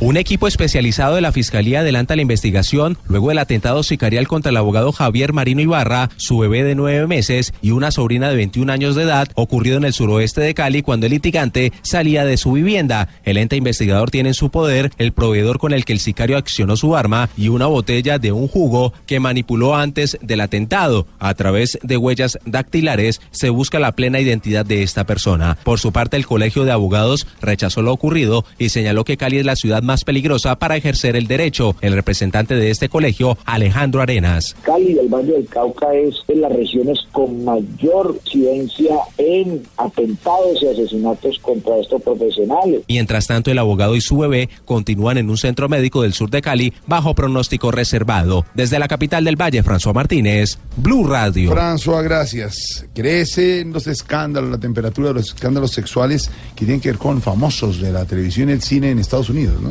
¿Y sabe por qué? Porque ahora se publica en los diferentes medios en Estados Unidos que uno de los presentadores de televisión más famosos de ese país le pagó 32 millones de dólares a una mujer para que no hiciera públicas sus denuncias de abuso. Ay, yo tampoco hubiera hablado. ¿De cómo? Aurorita. Aurorita, por favor. Ay, pues Aurorita, una no pero- pierde la esperanza, don Jorge. ¿Qué? ¿Cuánto estás dispuesto a pagar para guardar silencio? ¿Qué te pasa, señora? ¿Cómo ¿Usted se ha tenido ocurre? Jorge? No, pero de pro, ay, es mejor. No, señora, eso es- ¿Cómo? esto está mal hecho. ¿Sí? Abuso y pagar, eso no puede Eh, ser. pero 32 millones. No, tampoco, ni por 32. Me alcanza para pagar muchas de las No. deudas ¿Qué que se dejaría hacer usted? A ver, sí, No, pero pues. Pues por si acaso, uno nunca sabe, Aurorita, por ¿ves? favor. Pues el tiempo lo dirá. Profesor, profesor, profesor, ¿estaba oyendo usted en su transistor en su oficina lo que está diciendo la señora? Sí, cómo no. Es, Es- es- es humor, es un chascarrillo, Claro, tranquilo. yo entiendo y además todo pues, se debe al consumismo. Yo sé que ella se- no sería capaz. Me- Yo me apego al libreto. Ella, exactamente, eso se lo escribieron el señor Tutti Frutti. ¿Qué fue lo que pasó? sí? Pues ah, ahí está, 32 millones de dólares habría pagado este presentador de televisión a una mujer para que no hiciera públicas denuncias de abuso. Todos los días están saliendo nuevos escándalos en torno a esto. Edwin Giraldo en Washington. ¿Qué tal? Buenas tardes. El nuevo protagonista de este escándalo es eh, el ex presentador de la cadena Fox, Bill O'Reilly, quien precisamente dejó su puesto a comienzos de este año después de que varias mujeres lo acusaran de maltrato y de abuso sexual al interior de la compañía. Pues el diario The New York Times reveló que este hombre le habría pagado 32 millones de dólares a una antigua analista al interior de la cadena Fox para que no hiciera públicas demandas de acoso sexual que tenía en contra. El tema tomó tintes aún más controversiales cuando la presentadora del mismo canal, Megyn Kelly, dijera el día de hoy que miente Bill O'Reilly al asegurar que nunca una mujer se había quejado de este tipo de comportamientos. En Washington, Edwin Giraldo, Blue Radio. Don Edwin, gracias. Un momento. Pero nuestras líneas, porque esto es Voz Populi. ¿Con quién hablamos? ¡Aló! Dios mío. Habla con el empresario de artistas. Mm. Que vive para arriba y para abajo promocionando el show de Voz Populi. Populi, porque dice así, es Voz Populi. Ah, hable usted, hable usted, Jorge. Es que la pasión la que habla por mí. A mí me gusta mucho su programa. Gracias, señor. ¿Cómo está usted? Bien, Alfredito. Alfredito, pero Por aquí volteando con un reinado que quiero que me presentes vos. ¿No? Aquí en el Carigüe. Eh, ¿No será en el Caribe? No, no, Carigüe. Caribe. Carigüe. Caribe. Una vereda aquí en La Guajira. Ah, sí. Pregúntale a Santiago. El que conoce tanto de Colombia no conoce Carigüe. No, no, señor, no. Muy raro, Santi, porque viéndote bien vos tenés muchos rasgos de la gente de allá. ¿Sí? Yo cuando te vi juré que eras carigüevita también. ¿Cómo? ¿Qué le, qué le pasa? No sé el gentilicio. Ah, yo Claro, pensé que era- Caribe. O sea que y Jorge Alfredo no tiene rasgos nada. Sí, yo creo que... Mira, oh, ese carigüevito, claro. Yo no estoy respetando a nadie, sino que como yo conozco tanta gente, sé más o menos de dónde viene cada uno de ustedes. Claro, claro. Oiga, a ver, ¿de dónde viene, por ejemplo? No, pues por decir algo, a ver si usted sabe. Dianita Galindo. Ay, yo. Ay, Dianita muy bonita. Mm. Yo la he visto varias veces. Sí. Y la verdad, la verdad. Sí. A ver, pero yo analizo una foto que tengo aquí. Qué horror. Pues la verdad parece mucho como, así como la gente de, de Arepichí, Antioquia. ¿Ah, sí? ¿Sí? ¿Qué? Ve, yo no conozco. ¿Cierto que vos sos arepichiquita? Diana? Hola. Hola. Pero si hace el gentilicio allá. Pues sí, pero es que suena. Señor, eso suena fatal. Yo soy arepichiquita. Mire, por favor. Mire, Silvia, vol- la periodista de usted no es arepichiquita. a ver. No sé, ¿con Silvia está hablando usted? Silvia no es arepichiquita. Ah, ¿no? Ay, se ve que no. Mire, ¿ella de dónde es? no. Como de dónde. Silvia, como de dónde. Señor, síganos hablando más bien del reinado de, de Ca- Cari- Carigüe. Carigüe. Carigüe. ¿Qué es eso? Se Así metió ve con- como te comentaba el- lo del reinado de los carigüevitas. ¿Cómo? No, pero. El gentilicio. No, Sí. ah. La idea es que lo presenté vos con este que, ay, este, este tipo famoso que se equivoca leyendo. Ah, Steve Harvey. No, Tamayo. Respete a nuestro humorista de Medellín, señor. Pero, ¿qué raza con todo el mundo? Tamayo de Smoke. Ya se llevó por delante a Silvia, a Diana No, y a Tamayo. quisiera ¿no? yo llevarme por delante así. Oiga, No. señor. Y a Diana. Qué atrevido este. Y a Tali. Diana me encanta. ¿Cómo? Arepichiquita. A ver. ¿Y María Auxilio dónde podría ser? Respete. María Auxilio sí es de Cucalón. A ver. Señor, Es una mina que aquí en, en el Guaviare. si usted sigue con esos lugares geográficos, me da pena, pero lo voy a colgar, de verdad. ¿Y Claudia? Ay, no, Claudia. No hagas Santiago. No, solo por saber. su- Santiago, no más. Santiago el que da. Hay, hay preguntas que mejor no. No averiguando. Bueno, a ver, ¿qué pasa? Ve, es que anda guardando la bechita, Alfredito, que, que yo ya tengo toda la logística casi lista. Vea. Es más, ahí hablé con el alcalde, Mm. el que está encargado de la atención tuya. Y le dije que pues vos después de la operación quedaste muy quisquilloso. Entonces que no se te puede dar comida grasosa, te puede dar bebida oscura, pero hay algo que definitivamente no se te puede dar. A ver, ¿qué? El WhatsApp. Ya. Bueno, hasta luego, señor, No, no, no me despida que si ustedes supieran la acción tan no sienten ustedes, ¿Cómo? Señor, ¿Qué? es- si ustedes vieran la admiración grande que sienten ustedes. No se corta, que- corta. eres el- Ay, pero la admiración tan grande. me sí. subo con un morrito caca. un- Hola. por- ¿Cómo me escuchan ahí? Bien, bien. Ya está, ya está alto. Si ustedes supieran la admiración que uno siente por ustedes. Ay, muchas gracias, señor. Qué lástima que ya se fue, que se fue, ¿cómo se llama? Juan Lozano. Juan Lozano. Un tipo, de- la periodista, las matas, Aristán. ¿Cómo? Ay, en serio que no. Ese no es el periodista de nariz. No, no lo entendemos, se le está cortando, está hablando un homenaje para Juan Lozano, pero no entendemos. Señal de parte. ¿Cómo que- ¿Cómo me escuchan No, ahí? bien, bien, bien, bien. Nos decía algo sobre Juan Lozano. ¿Sí ¿Me escuchan bien? Sí.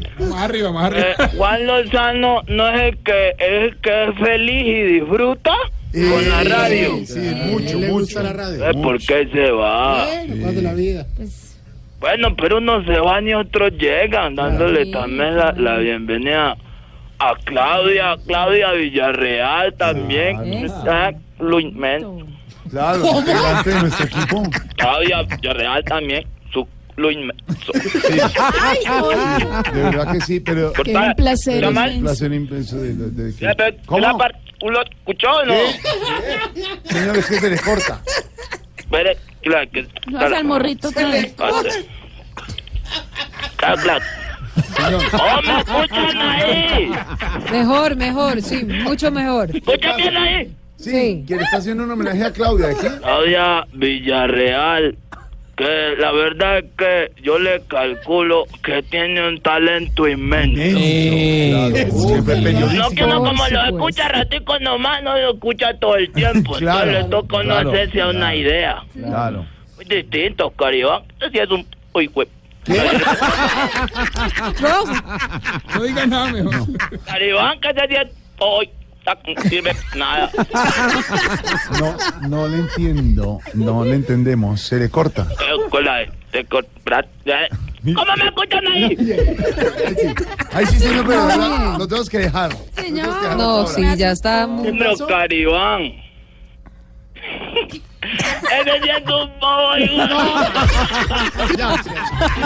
Un Vas llegando tarde a casa.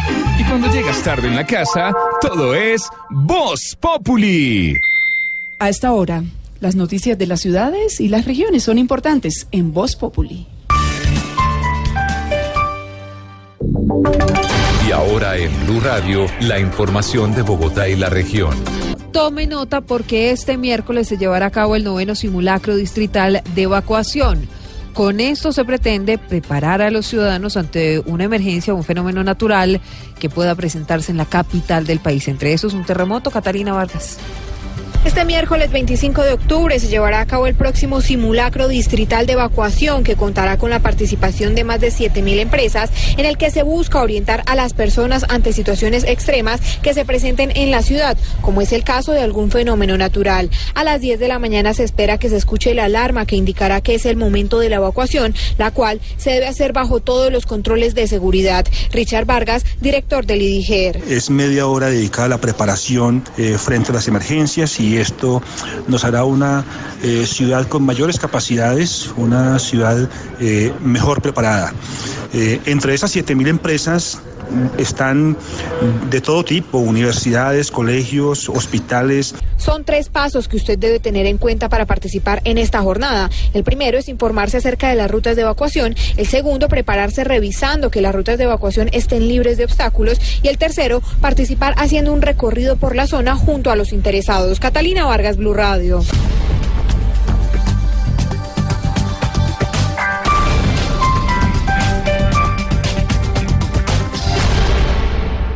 En Blue Radio disfrutamos Voz Populi. Ay, sí me sé, pero en Voz Populi no puede faltar su tintico, sí me sé. Con café Águila Roja. Tomémonos un tinto, seamos amigos. Pero que sea águila roja. A ver, tome su tintico, sí me sé. En Ay, Voz sí me sé. Populi, ¿qué se estará preguntando Aurorita? Ay, doctor don Jorge, ¿podrías ayudarme con esto? Al fin los conductores de taxi van a eliminar el taxímetro y lo van a reemplazar con una tableta de esas. Pues están en esas. Es una de las causas de la protesta, doña Aurorita, que vivimos en Bogotá. Protesta de los taxistas. Dicen que para qué les ponen eso, tienen que comprar la tableta nueva. Pero además están reclamando sobre esas eh, aplicaciones que le están haciendo competencia a ellos. Ahí viene lo mismo que hemos repetido, don Álvaro Forero. No es solo eliminar el taxímetro, es mirar que los taxistas tienen que pagar una cantidad de cosas, desde el cupo, los que son propietarios, hasta pagar la seguridad social de ellos. Y viene la competencia de las plataformas que también tienen derecho, pero no son reglamentadas, y se tiran la pelota en los ministerios de transporte y de comunicaciones, don Álvaro. Sí, Jorge, los taxistas están en una situación difícil, un buen número de ellos. La gente no para porque sí, lo hace cuando de verdad siente eh, los problemas eh, creciendo. El problema de los taxistas es que desafortunadamente están arando en el mar. Es cierto que tienen una competencia desleal, que el negocio les cambió de un día para otro, que de todas partes eh, les compiten y ellos están en condiciones eh, más difíciles, especialmente el conductor. Una cosa es el propietario del vehículo otra cosa es el conductor, que es el más débil de toda la cadena. Pero lo que hay que entender es que aquí hay dos modelos de negocio y parar la historia es imposible. Ese nuevo modelo de la tecnología que trae Uber no es posible detenerlo. El, modelo anterior era un modelo monopólico de cupos donde había cierto número de, de taxis y eso por eso valía tanto los cupos eh, y no había competencia. Pero esos modelos tienen problemas. Al no haber competencia, eh, pues empezó a deteriorarse el servicio. Uber lo que viene es a, a responder a esa situación, segmenta el mercado por distintos precios, eh, ofrece distintas alternativas eh, y el mercado estaba dispuesto a recibirlo. El gobierno, por una parte, ha declarado ilegal Uber, pero por la otra no está haciendo nada para cumplir esa ilegalidad. Entonces está incumpliéndose a sí mismo. Porque en últimas lo que hay son dos modelos, uno de regulación y uno de capitalismo salvaje, que es el de Uber. Y en unos años eh, el tema se va a resolver y el transporte público, no solo en Bogotá y en Colombia, sino en el mundo va a ser mucho mejor, porque van a salir del mercado eh, los más ineficientes, se va a segmentar de una manera adecuada. Pero mientras tanto va a ser muy doloroso, porque esto se está teniendo, el negocio se está ajustando a la brava, sin regulación del Estado, con puro eh, leyes de oferta y demanda. Y para los conductores de taxi es muy difícil y muy doloroso, pero es que es imposible frenarlo. En la mayoría de países del mundo eso no ha, sido posible, porque una buena parte de los ciudadanos quieren el servicio de Uber, están dispuestos a pagar más, eh, quieren pagar más. Eh, entonces es un problema complejo. Los gobiernos se hacen los de la vista gorda, pero es que también, así como tienen la presión de los taxistas, tienen la presión de la opinión pública. Y lo hace así los gobiernos es porque los taxistas tienen poder político, tienen la capacidad de parar, de influir eh, en los políticos, en el Congreso, en los consejos.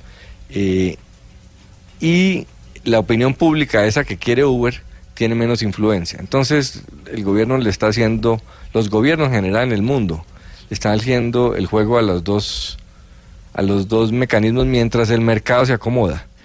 Realmente el mercado ese del monopolio de cupos no es bueno, no es eficiente, no es bueno ni, ni para los taxistas ni para los eh, consumidores. Y ese otro mercado de Uber, de capitalismo salvaje, donde hoy, por ejemplo, se cobraron tarifas exorbitantes por, por exceso de demanda, tampoco es bueno. Pero es la economía, el mercado el que va a terminar regulando eso. La pregunta es cuánto nos vamos a demorar y qué tanto van a sufrir los taxistas en ese proceso. Sí, señor. Pues Colombia, el país de los paros, paro de pilotos, de campesinos, paro cocalero y ahora el paro de taxistas. Una dedicatoria especial para este tipo de paros de este país. Aquí está el camino del paro o de la vida.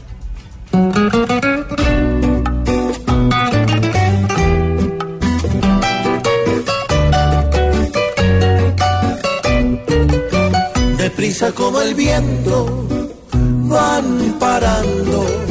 Los gremios que hasta entonces ya no aguantan las injusticias raras que han dejado. Sus bolsillos con fiebre sin ganancia. Aquí han parado tantos que son miles. Los gremios en conflicto y el gobierno nada que les define lo que piden. Por eso en mi nación yo podría apostar que luego el peluquero va a parar, porque Santos nos prometió que los impuestos no iba a alzar, pero del pelo nos tomó, va a parar el limpia vidrios en la vía. Pues la diamba que declare tendrá encima. Con Santos va a ser la excepción, porque ese nunca va a parar de estar viajando a otra nación para otros premios reclamar más. Aquí hay paro camionero y campesino. Que pare de una vez la corrupción también es la esperanza.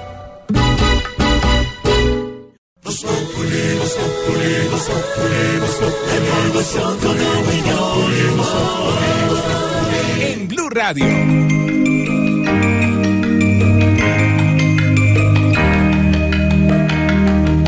Esta tarde vengo triste y tengo que decirte que tu mejor amiga estaba entre mis brazos. Sus ojos me llamaban pidiendo mis caricias. Su cuerpo me rogaba que le diera vida. Comí del fruto prohibido, dejando el vestido colgado de nuestra inconsciencia. Mi cuerpo fue gozo durante un minuto, mi mente lloraba tu ausencia.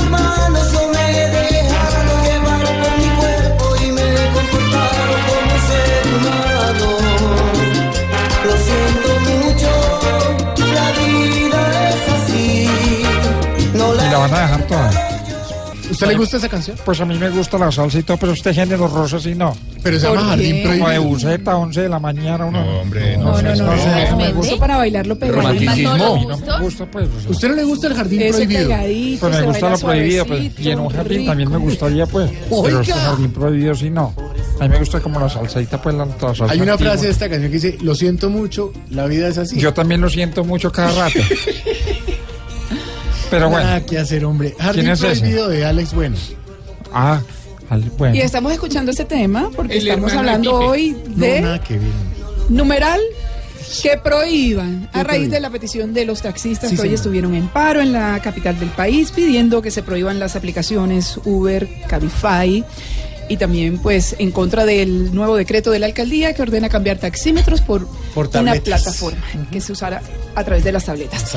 Saúl Ruiz, numeral que prohíban esos leales amigos que están de tu lado durante siete años y que en lo último se ponen en contra tuya por unos boticos. Uy, Saúl. Ah, Algo le pasó. política. Sí, Michelle Alexander, numeral que prohíban postularse a la presidencia a aquellos investigados por cualquier cosa. Queremos un país limpio Nos de quedamos corrupción. sin candidatos. Pues sí, ahí está.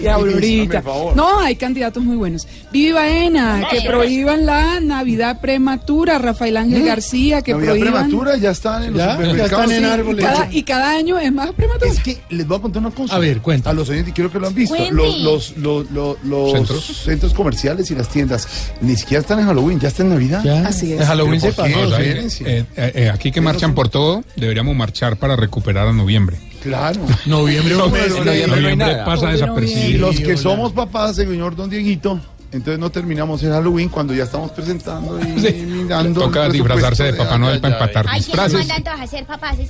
¿Qué meten lambones? no se dice. Rafael Ángel García nos dice que prohíban los bandoleros en los estadios de fútbol y las rebajas de años de cárcel a los bandidos. Finalmente, Diver Sáez, que prohíban las clases a las 6 de la mañana. Uy, es que clases a las 6.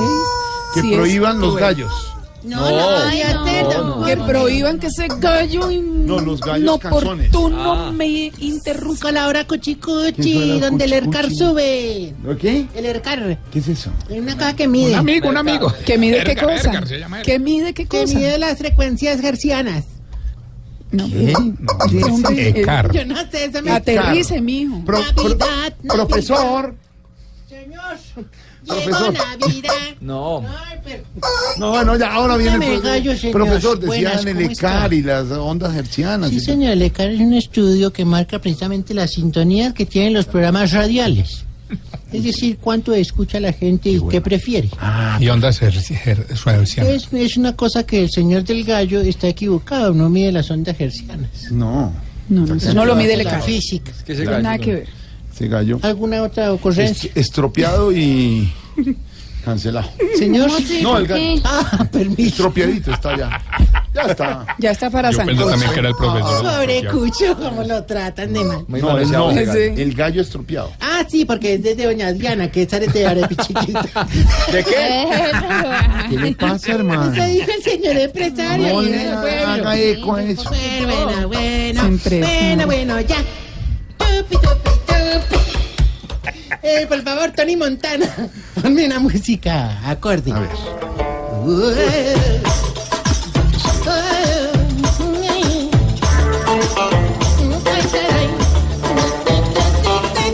Mira, mira cómo se mueve doña Claudia con el velo. Por favor. Me gusta el del. Atención, radio, escuchas. Jaladme la almohabana y para de oreja aquí. Ahí va, ahí va. ¿A usted canta? Sí, ya sé esta melodía. Jalan, jalan la almohabana y para de oreja. Acaba de llegar el Gaddafi de los teticaídos. El profeta de los nalguiverrugosos.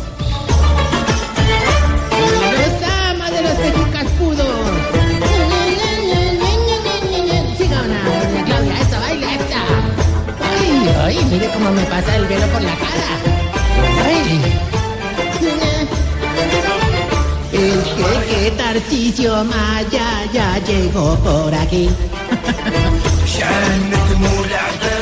El mula viene cabalgando y ya llegó por aquí. El jeque Tarcisio Maya ya llegó por ahí. Ya viene cabalgando el mula y llegó a por ahí. Pues que me siento en una fiesta de ISIS, pues no. Hermano, ¿qué le pasa? Ah, no, no, hermano, No. pero vea, eh. ¿Y qué es. ISIS? Y, ah, no, ISIS es un signo zodiacal. Está ahí, pero. No es ese, no es ese. No es ese. ¿Eres cuál?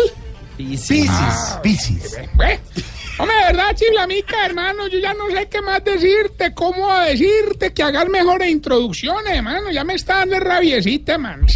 Como diría el esposo de Lorena Bobby cuando él la, la vio con el cuchillo en la mano, no me la volé, de verdad. ¿Te acuerdas de Lorena Bobby? Que llegó y hermano, ric, ric? de verdad, en serio. ¿En serio? ¿Esto No, no, serio? no, no llegue eh, la grosería, el doble sentido, eh, Ay, el Borito. irrespeto, ya la gente se Pero queja en. Lorena nos Bobby van a. No, Dorito, no sí, pero él lo hace con el doble sentido. Dorito, Usted mínimo que hable del señor este en la clínica que le tomaron unas fotos y todas esas cosas. No va a hablar de No, no, no, vamos a mencionar. Bueno, no he leído todavía. ¿Qué pasó? A Nacho Ah, de. Nachito, de no he Nachito. leído para ¿Qué le pasó a. Nachito? No, no, no, Es que Nachito fue a una clínica por un dolor de oído ya. ¿Y quién es Nacho? Y entonces, Nacho Vidal, Nacho y entonces el ¿verdad? doctor le dijo que se quitara todo y que le mostrara sus, sus partecitas y Sí. todo. Es una falta de respeto. ¿Y le mostró la partita? Sí, y que tomarle Por eso le dolía el oído. Claro, porque le decían, ¿eh? ¿Qué qué? Entonces pero- Nachito demandó para tenía que la gran parar eso. discusión, a ver, la gran discusión, como está el mito de Nacho Vidal como actor porno, esto sí es una noticia. en serio. No, pues no es Llegó- mito, no es mito. Eh, Bueno, bueno, admito. No, no es mito, es verdad. Y llegó a una clínica privada en Bogotá y alguien y le dijeron que se bajara otra vez los pantalones y le tomaron unas fotos y le hicieron públicas. Imagínese la privacidad. Pero si un médico le dice a usted, pues usted le cree que es en serio. Pues, es Ah, decir, esa es la denuncia, ¿ves? soy Hay que verla como parte. no. Pero pues bueno. También me bajo eso y... ¿Cómo? bueno, señor, ya. Ah, pues como que ya arreglaron y quedó parado el hombre en la clínica. Es decir, quedó bien. Quedó Sí, bien pues, la digamos, quedó bien. Sí, claro. Pero a usted no le ha pasado, Jorge, que pronto le digan... No una me foto ha pasado, no lo voy. ¿Por qué lo vuelve ejemplo? Pero no digo yo, porque usted es una persona... No, no, no, pero Es que no, le da eh, por un problema de oídos, que ese es el, pro- ese es el Claro, tema. claro, un problema de, de. Pues no oía bien, ¿sí o no? Uno con ese aparato de que el güey. No le oigo a nadie. No, no, no. no. Respete a Nacho.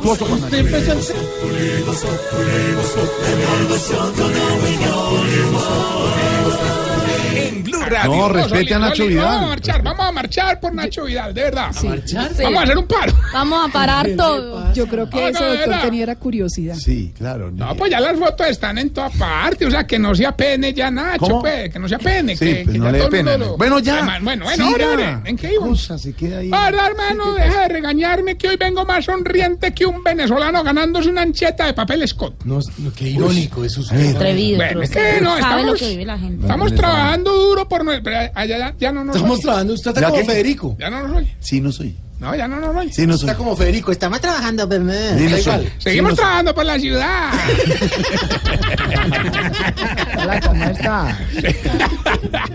Sí, no, no, no, es que eh, de verdad, hombre, nuestra campaña presidencial para el 2018. Ustedes saben que yo mezclo el tema del ancianato con la política. Hmm. Ahí nada menos hice renunciar a un viejito del trabajo para que fuera mi asesor de la campaña. ¿Ah, sí? ¿Cómo llama el viejito? Juan Lozano. No. Ay. Ahora pues, con cariño. ¿eh? Respete a don Juan Lozano, quien queremos, admiramos, buen viento y buena mar, regresará pronto, están unos días. ¿Por un barco qué? Señor, es una forma de decir cuando alguien se va. Ah. Buen viento, buena mar, buena ruta en toda esta parte. Ah, vea usted, vea usted, vea usted. Para tener.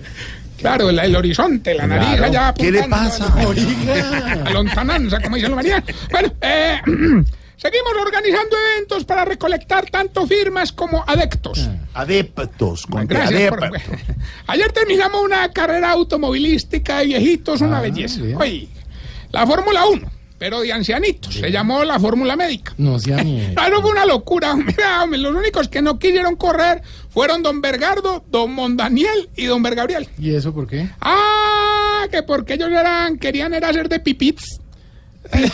Pits. Bueno, bueno. Se dice, ¿dónde entran los carros? Bueno, bueno, bueno. Venga, bueno. Y esos viejitos a tan alta velocidad de dólar, pero qué problema, no hubo ninguna tragedia ahí. Hombre, sí, sí, sí, sí, sí.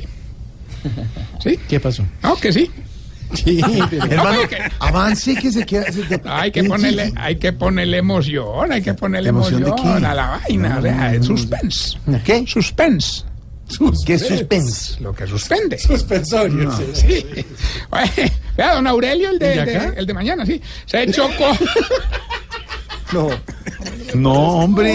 Se chocó a 100 kilómetros por hora, hermano.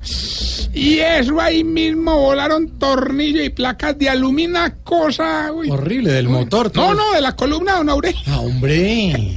Oiga, pues estaba tan bueno el hermano que hasta yo competí. ¿Ah, sí? Oiga, me llevé a don Cacaroncio de copiloto, hermano. Bueno, ¿y qué tal?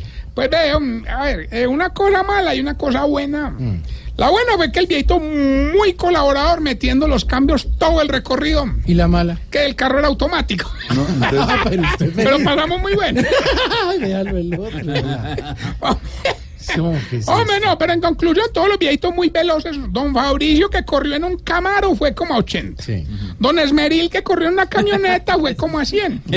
Pero el más rápido de todos fue don Enfermín, como a 120, hermano. ¿Y en qué corrió él? En una ambulancia por el No infarto.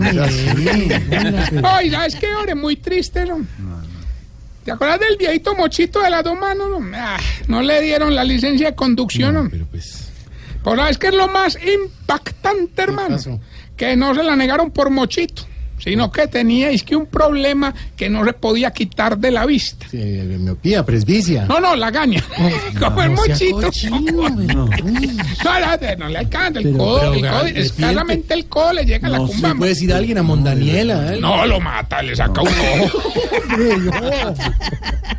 No. A De Nacho, a verdad, Nacho. de los de, de los de defectos físicos de la gente, de verdad, eso, que respete. no es de- Se no. respete. No, respete. Bueno, bueno, bueno, No, bueno, sin más preámbulos, vamos con... Avance. Sí, sin más preámbulos, vamos con la sección que le va a ayudar a identificar si usted... Se está poniendo viejo, cuéntese las arrugas y no se haga el pendejo. Cuando hace visita por la tarde le ofrecen cama para que se recueste un ratito. Se está poniendo viejo, cuéntese las arrugas y no se haga el pendejo. Si cuando se acuesta a ver televisión, programa el televisor para que se apague en media hora porque sabe que se duerme. Se está poniendo viejo, cuéntese las arrugas y no se haga el pendejo. Si cuando juega fútbol empieza a decir que sin que monazo. Eh, pasito. Se está poniendo viejo. Cuéntese las arrugas y no se haga el pendejo. pasito, es que no golpes no. Eh, no está don Javier. hombre. Sí, sabe todos los deportes, pero no practica ninguno. Se está poniendo viejo. Cuéntese las arrugas y no se haga el pendejo. Si cuando ve gringos en la calle, para oreja a ver si le entiende algo. Se está poniendo viejo. Cuéntese las arrugas y no se haga el pendejo. Si cuando lo asustan ya no se ríe, sino que se enoja. Se está poniendo viejo. Cuéntese las arrugas y no se haga el pendejo. Y si cuando renuncia a un trabajo le hacen dedicatoria de despedida. No, hombre. Se está poniendo viejo. Cuéntese las arrugas y no se haga el pendejo. Bueno, mientras le damos piezo, pa- perdón, piezo. Paso. Paso. Empiezo. A la negrita Empiezo. Empiece. Es que, es que me llega una frase motivacional. ¿De quién? Dice, nutre tu cuerpo con poca comida y tu alma con mucha oración. Pero eso quién escribió, un atleta. No, Andrés Tamayo. Andrés No. Respete a Tamayo con sus frases. ¿Por qué se ríen? Unas frases bonitas. Yo creo que le equivocó, debería leer, nutre tu, tu cuerpo con mucha oración y tu alma con mucha comida. Pobre Tamayo. Ay, Tamañito. Mejor no hablemos de comida, ¿sí? Venga, ahorita. Ah, almuerzo de Jorge hoy. ¿Qué le pasa? Que estaban grabando un programa del gourmet. Una sopita. No sé. Una sopita. Un montón. Di- Dieta líquida. Porque una amiga, una amiga sí le metió frijol. Frijol, repitió. Y arepa chiquita. Y arepa chiquita. Comió arepa chiquita. Ese arepichito. ¿Qué? Arroz con doble huevo. Ese arepichito. Chorizo. Chicharrón. No quiero. Cámbiame a mí. No quiero imaginar. Cambio a mi amigo briseño. No, solo, solo, solo un chicharrón. Pero ese se lo come encima del arroz. Yo lo tengo aquí si quiere. No, a Eh, ver. no, no, no, que les que, que no, es que ya digo que Ya. el chorizo. Bueno, hasta luego, señor. Eh, hombre, no, no, ahorita les cuento, hombre, noticias. Póngame si quiere el, el, eh, se agudiza la cri- Ah, no, no. Ya estoy organizando el gabinete con los viejitos del ancianato. ¿Ah, sí? ¿Usted tiene hermano. gabinete? Santi, ve, tengo a don Julio Motil, a doña Putonia, a don Enfermín ya prácticamente listo. No, ¿qué va a hacer? A ver. Don Julio Motil va a ministro de Interior. Doña Putonia va de ministra de Relaciones. Claro. Y don Enfermín va de ministro sin defensa. O sea, sí. Bueno, vamos más bien con este concurso que miren que ya tenemos la primera llamada. ¿Quién habla? Gilberto Montoya Tarcisio, su más fiel recolector de firmas. Hombre, vea, y si yo no gano hoy, mañana hago una protesta así como los taxis. Hágala, hágala. Usted definitivamente vive más desocupado que el nutricionista de Jorge Alfredo, hermano. Para que vea, para que vea. Se va a ir. No, no, no, el, el nutricionista se fue hace rato. Está quebrado. A ver. En el primer control Ya. pidió la renuncia. No, con usted no hay nada que hacer. La dieta líquida. Pero ya que ya me participo. Bueno, bueno, ya, bueno, 250 millones de pesos Eh, están prácticamente en su bolsillo. Lo único que tiene que hacer es decir qué dice la canción y con mucho respeto decirnos, por ejemplo, qué es lo que más anhela don Santiago Rodríguez. hágale pues. Escuche. De calidad y barato. Ay, qué Oiga. ¿Me la puede repetir, por favor? Claro, hombre, estamos para que gane. Escuche. De calidad y barato. Don Hilberto, ¿qué dice la canción y qué es lo que más anhela Santiago Rodríguez? Hombre, Tarcisio, yo mejor lo llamo mañana. Muy amable, don Gilberto. Le agradezco. Ahí sí se Bueno, espuma. Recuerden, arroba Tarcisio Maya. Y esta pregunta. ¿Pero a quién? No, no sé, que le Todos, caiga a todos. ¿Por qué será que los viejitos madrugan para después dormirse sentados todo el día? A las 5 de la mañana. Que vas llegando tarde a casa. Y cuando llegas tarde en la casa, todo es Voz Populi. Dice la revista Semana en sus confidenciales que hay especulaciones sobre posibles curules eh, en las elecciones de marzo. ¿Cómo quedaría conformado el Congreso? Se habla por ejemplo, en las especulaciones, hipótesis de lo que está pasando, cómo se están moviendo las fuerzas, que Cambio Radical podría pasar de 9 a no menos de 20 senadores, una fuerza muy grande la de él. ex vicepresidente Vargas Lleras, que el Centro Democrático, que está en 20, podría superar esa cifra y convertirse en la primera fuerza, tener mucho más fuerza el partido del expresidente Uribe. ¿Cierto? Con todo lo que está pasando y se va a decidir quién es el candidato. En las próximas horas se sabe si el doctor Oscar Iván Zuluaga está compitiendo con los otros cin- cinco precandidatos. El Partido Liberal con 17 curules, si se mantiene, le va bien, dice Semana en sus confidenciales. Lo mismo le sucede a los conservadores con 16. La U, el partido de la U del presidente Santos, podría ser el partido de mayor pérdida, el mayor perdedor al pasar de Sí, 21 señor. curules a 15 o menos. Uy. Porque se le están abriendo a la unidad nacional. Y es no claro. le ha ido bien al No. partido de la Y a los verdes, que tienen cinco, ya sin el nombre de Claudia López, que está listándose para la presidencia, pues no le queda fácil superar eso. Lo mismo que con el Polo, que hoy tiene cinco, pero ya no va a tener a Jorge Robledo. Son, eh, digamos, especulaciones sobre posibles curules. Buen tema para nuestra sección. Por algo será. ¿Será, don Álvaro, que esto afectará en algo el Congreso sobre esas posibles curules? ¿Sí será cierta estas cifras que se están manejando ya alrededor del Capitolio Nacional, don Álvaro? Jorge, no está todavía claro el panorama electoral para Congreso, pero a diferencia de las candidaturas presidenciales es más predecible. Así como a nivel de candidatos a la presidencia no se sabe qué va a pasar, a nivel de Congreso está más o menos claro el panorama. Hay un confidencial de la revista Semana del domingo que plantea unos escenarios en que yo coincido.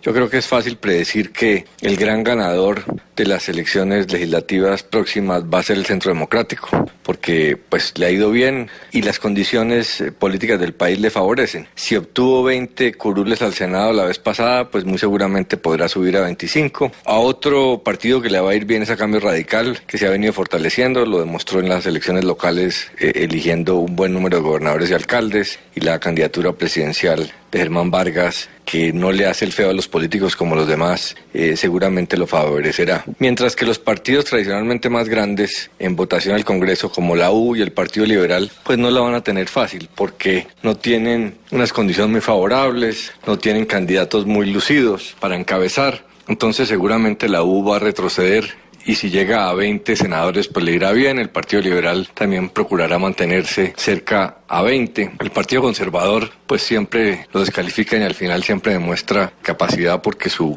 su burocracia le, le garantiza cierta efectividad electoral. Partidos pequeños como el Verde, pues este año, el próximo año van a tener la dificultad de no contar con figuras como Claudia López. Polo Democrático no va a contar eh, con la cabeza de lista del senador Robledo. Entonces es posible que, que la tengan difícil o por lo menos no crezcan. Entonces muy seguramente el titular del día siguiente será que el uribismo le fue bien y eso le va a impulsar mucho al candidato presidencial. Esa es la influencia que, que va a tener esa elección, que va a empujar a algunos candidatos y va a echar para atrás a otros. Aunque no tiene mucho que ver porque la gente vota de una manera para el Congreso y otra para la presidencia, pues políticamente genera un efecto de momentum, como se dice en los Estados Unidos, que, que le va a ayudar al candidato uribista. La verdad es que el uribismo ha manejado bien su partido a nivel de Congreso y eso seguramente le va a generar redictos eh, en materia de votos en marzo próximo. Y si don Álvaro lo dice, Por algo será. Que se crezca bien el uribismo y cambio radical será algo normal. Pues son ellos los que en el Senado verán por igual cómo está el tamal. Ya los otros, igual que el perrito viendo merendear, tendrán que velar. Si Uribe de pronto revive, por algo será. Por algo será. Por algo será. Por algo será. Por algo será. Y si Vargas del resto se encarga, por algo será. Aquí nos tomamos el humor en serio. Voz Populi, la caricatura de los hechos. Y en Voz Populi abrimos nuestras líneas porque esta es el programa de la gente, ¿no? Aleni. Aló, ¿con quién hablo? Buenas tardes, amigo. Ah. Habla John Jairo Velázquez Vázquez, alias Popeye, general de la magia, capitán de la vida, protector del medio ambiente, temible matón. Sí, ¿cómo le va a Popeye? No, amigo, dime Pope. Bueno, entonces, ¿cómo le va a Pope? Súper, amigo. Llamo porque estoy haciendo una rifa y quisiera promocionarla aquí. No, ¿y qué rifa o qué? Rifo mi vida, juego mi vida. Al fin y al cabo la tengo perdida. Árbol que nace torcido, jamás su tronco endereza. Mejor que decir es hacer. bueno. Y si no quieres hacer solo, hagámoslo juntos. Que diga la bobada, señor. Popeye, Ya que llamó, quisiéramos preguntarle más bien el caso del lavado de, de activos que salpicó precisamente a la viuda del hijo de Pablo Escobar en Argentina. ¿Qué pasa? Claro que sí, amigo. No sé qué tan cierto sea que el hijo del patrón esté untado de eso, pero es muy probable. ¿Ah, sí? Los pequeños herederos del patrón llevaban una, llevaban una vida llena de excesos. Tranquilo, tranquilo. ¿Cómo me escuchan ahí? Vaya despacio.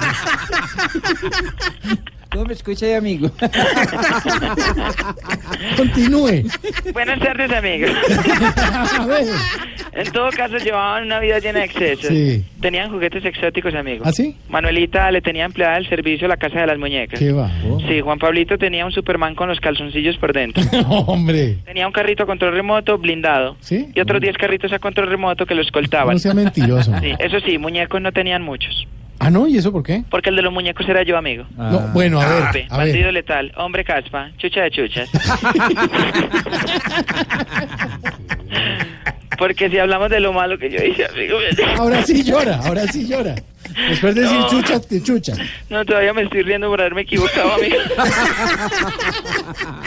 No, ahora sí voy a llorar. Bueno, ya. Mire la diferencia entre la risa y la llorada, mire. Bueno, Ahí me estoy riendo. Bueno, entonces llore. Ahí me sigo riendo. No, hombre. Ahora sí estoy llorando. ¿Por qué llora? Yo era una panguanorrea, amigo. ¿No aquí? Una panguanorrea. ¿Qué es eso?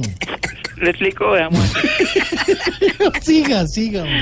Recuerdo el día que lo abrí a punta de machete en plena playa. No, no diga esas cochinadas, ¿no? La gente que dirá. Estaba delicioso ese coco en Coveñas, Ah, amigo. diferente. Recuerda que le habló Pape, hombre de respeto. Pape, pape.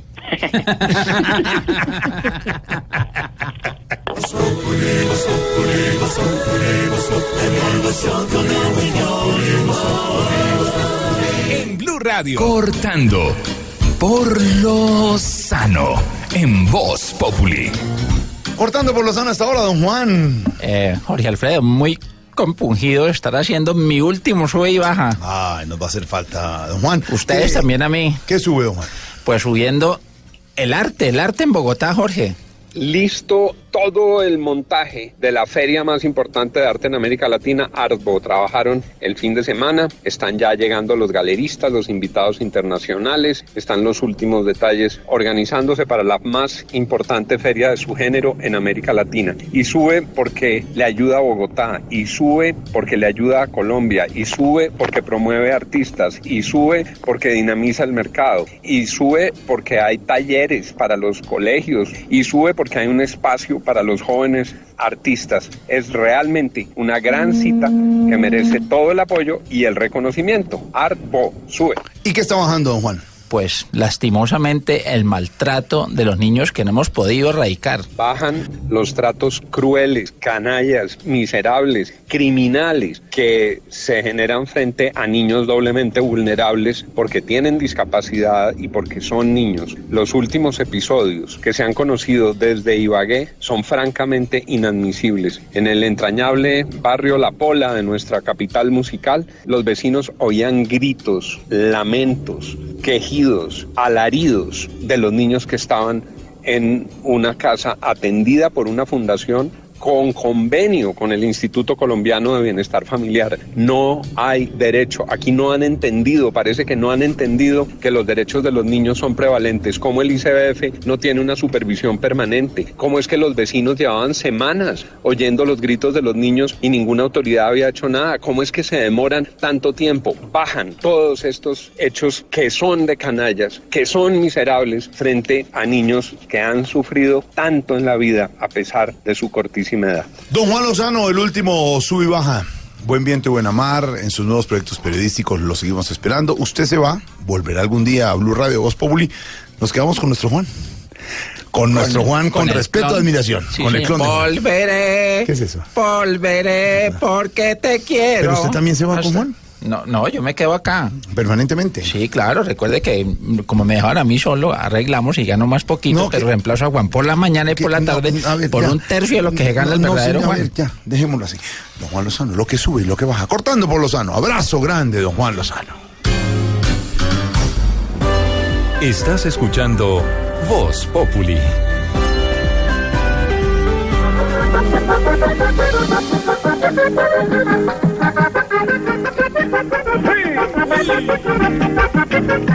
Hay caminando por la calle del Cesar, de arriba abajo, de abajo arriba, ahí caminando Pues por ahí la estamos calle del escuchando la voz de uno de los juglares vallenatos que partió.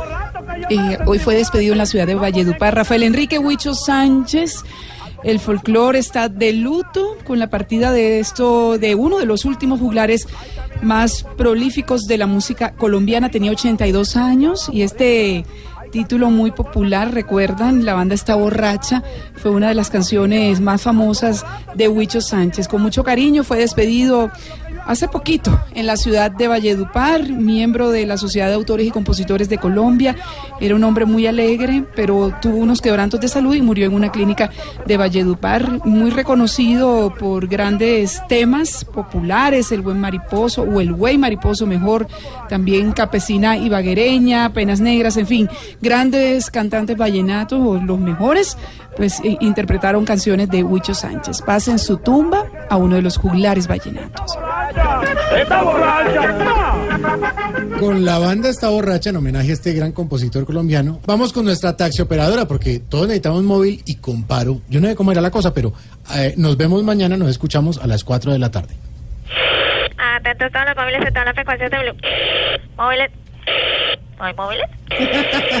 bueno, para los que no estén en paro móvil, para Germán Vargas Lleras, que negó estar presionando funcionarios para recolectar firmas. Manda a decir que eso es falso y que si le regalan una firmita antes de bajarse. Atención móvil para representantes del gobierno. Desmintieron que el proceso de desminado esté pausado.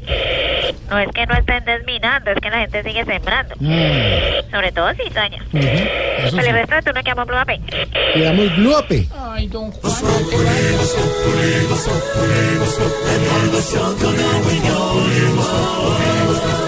En Blue Radio.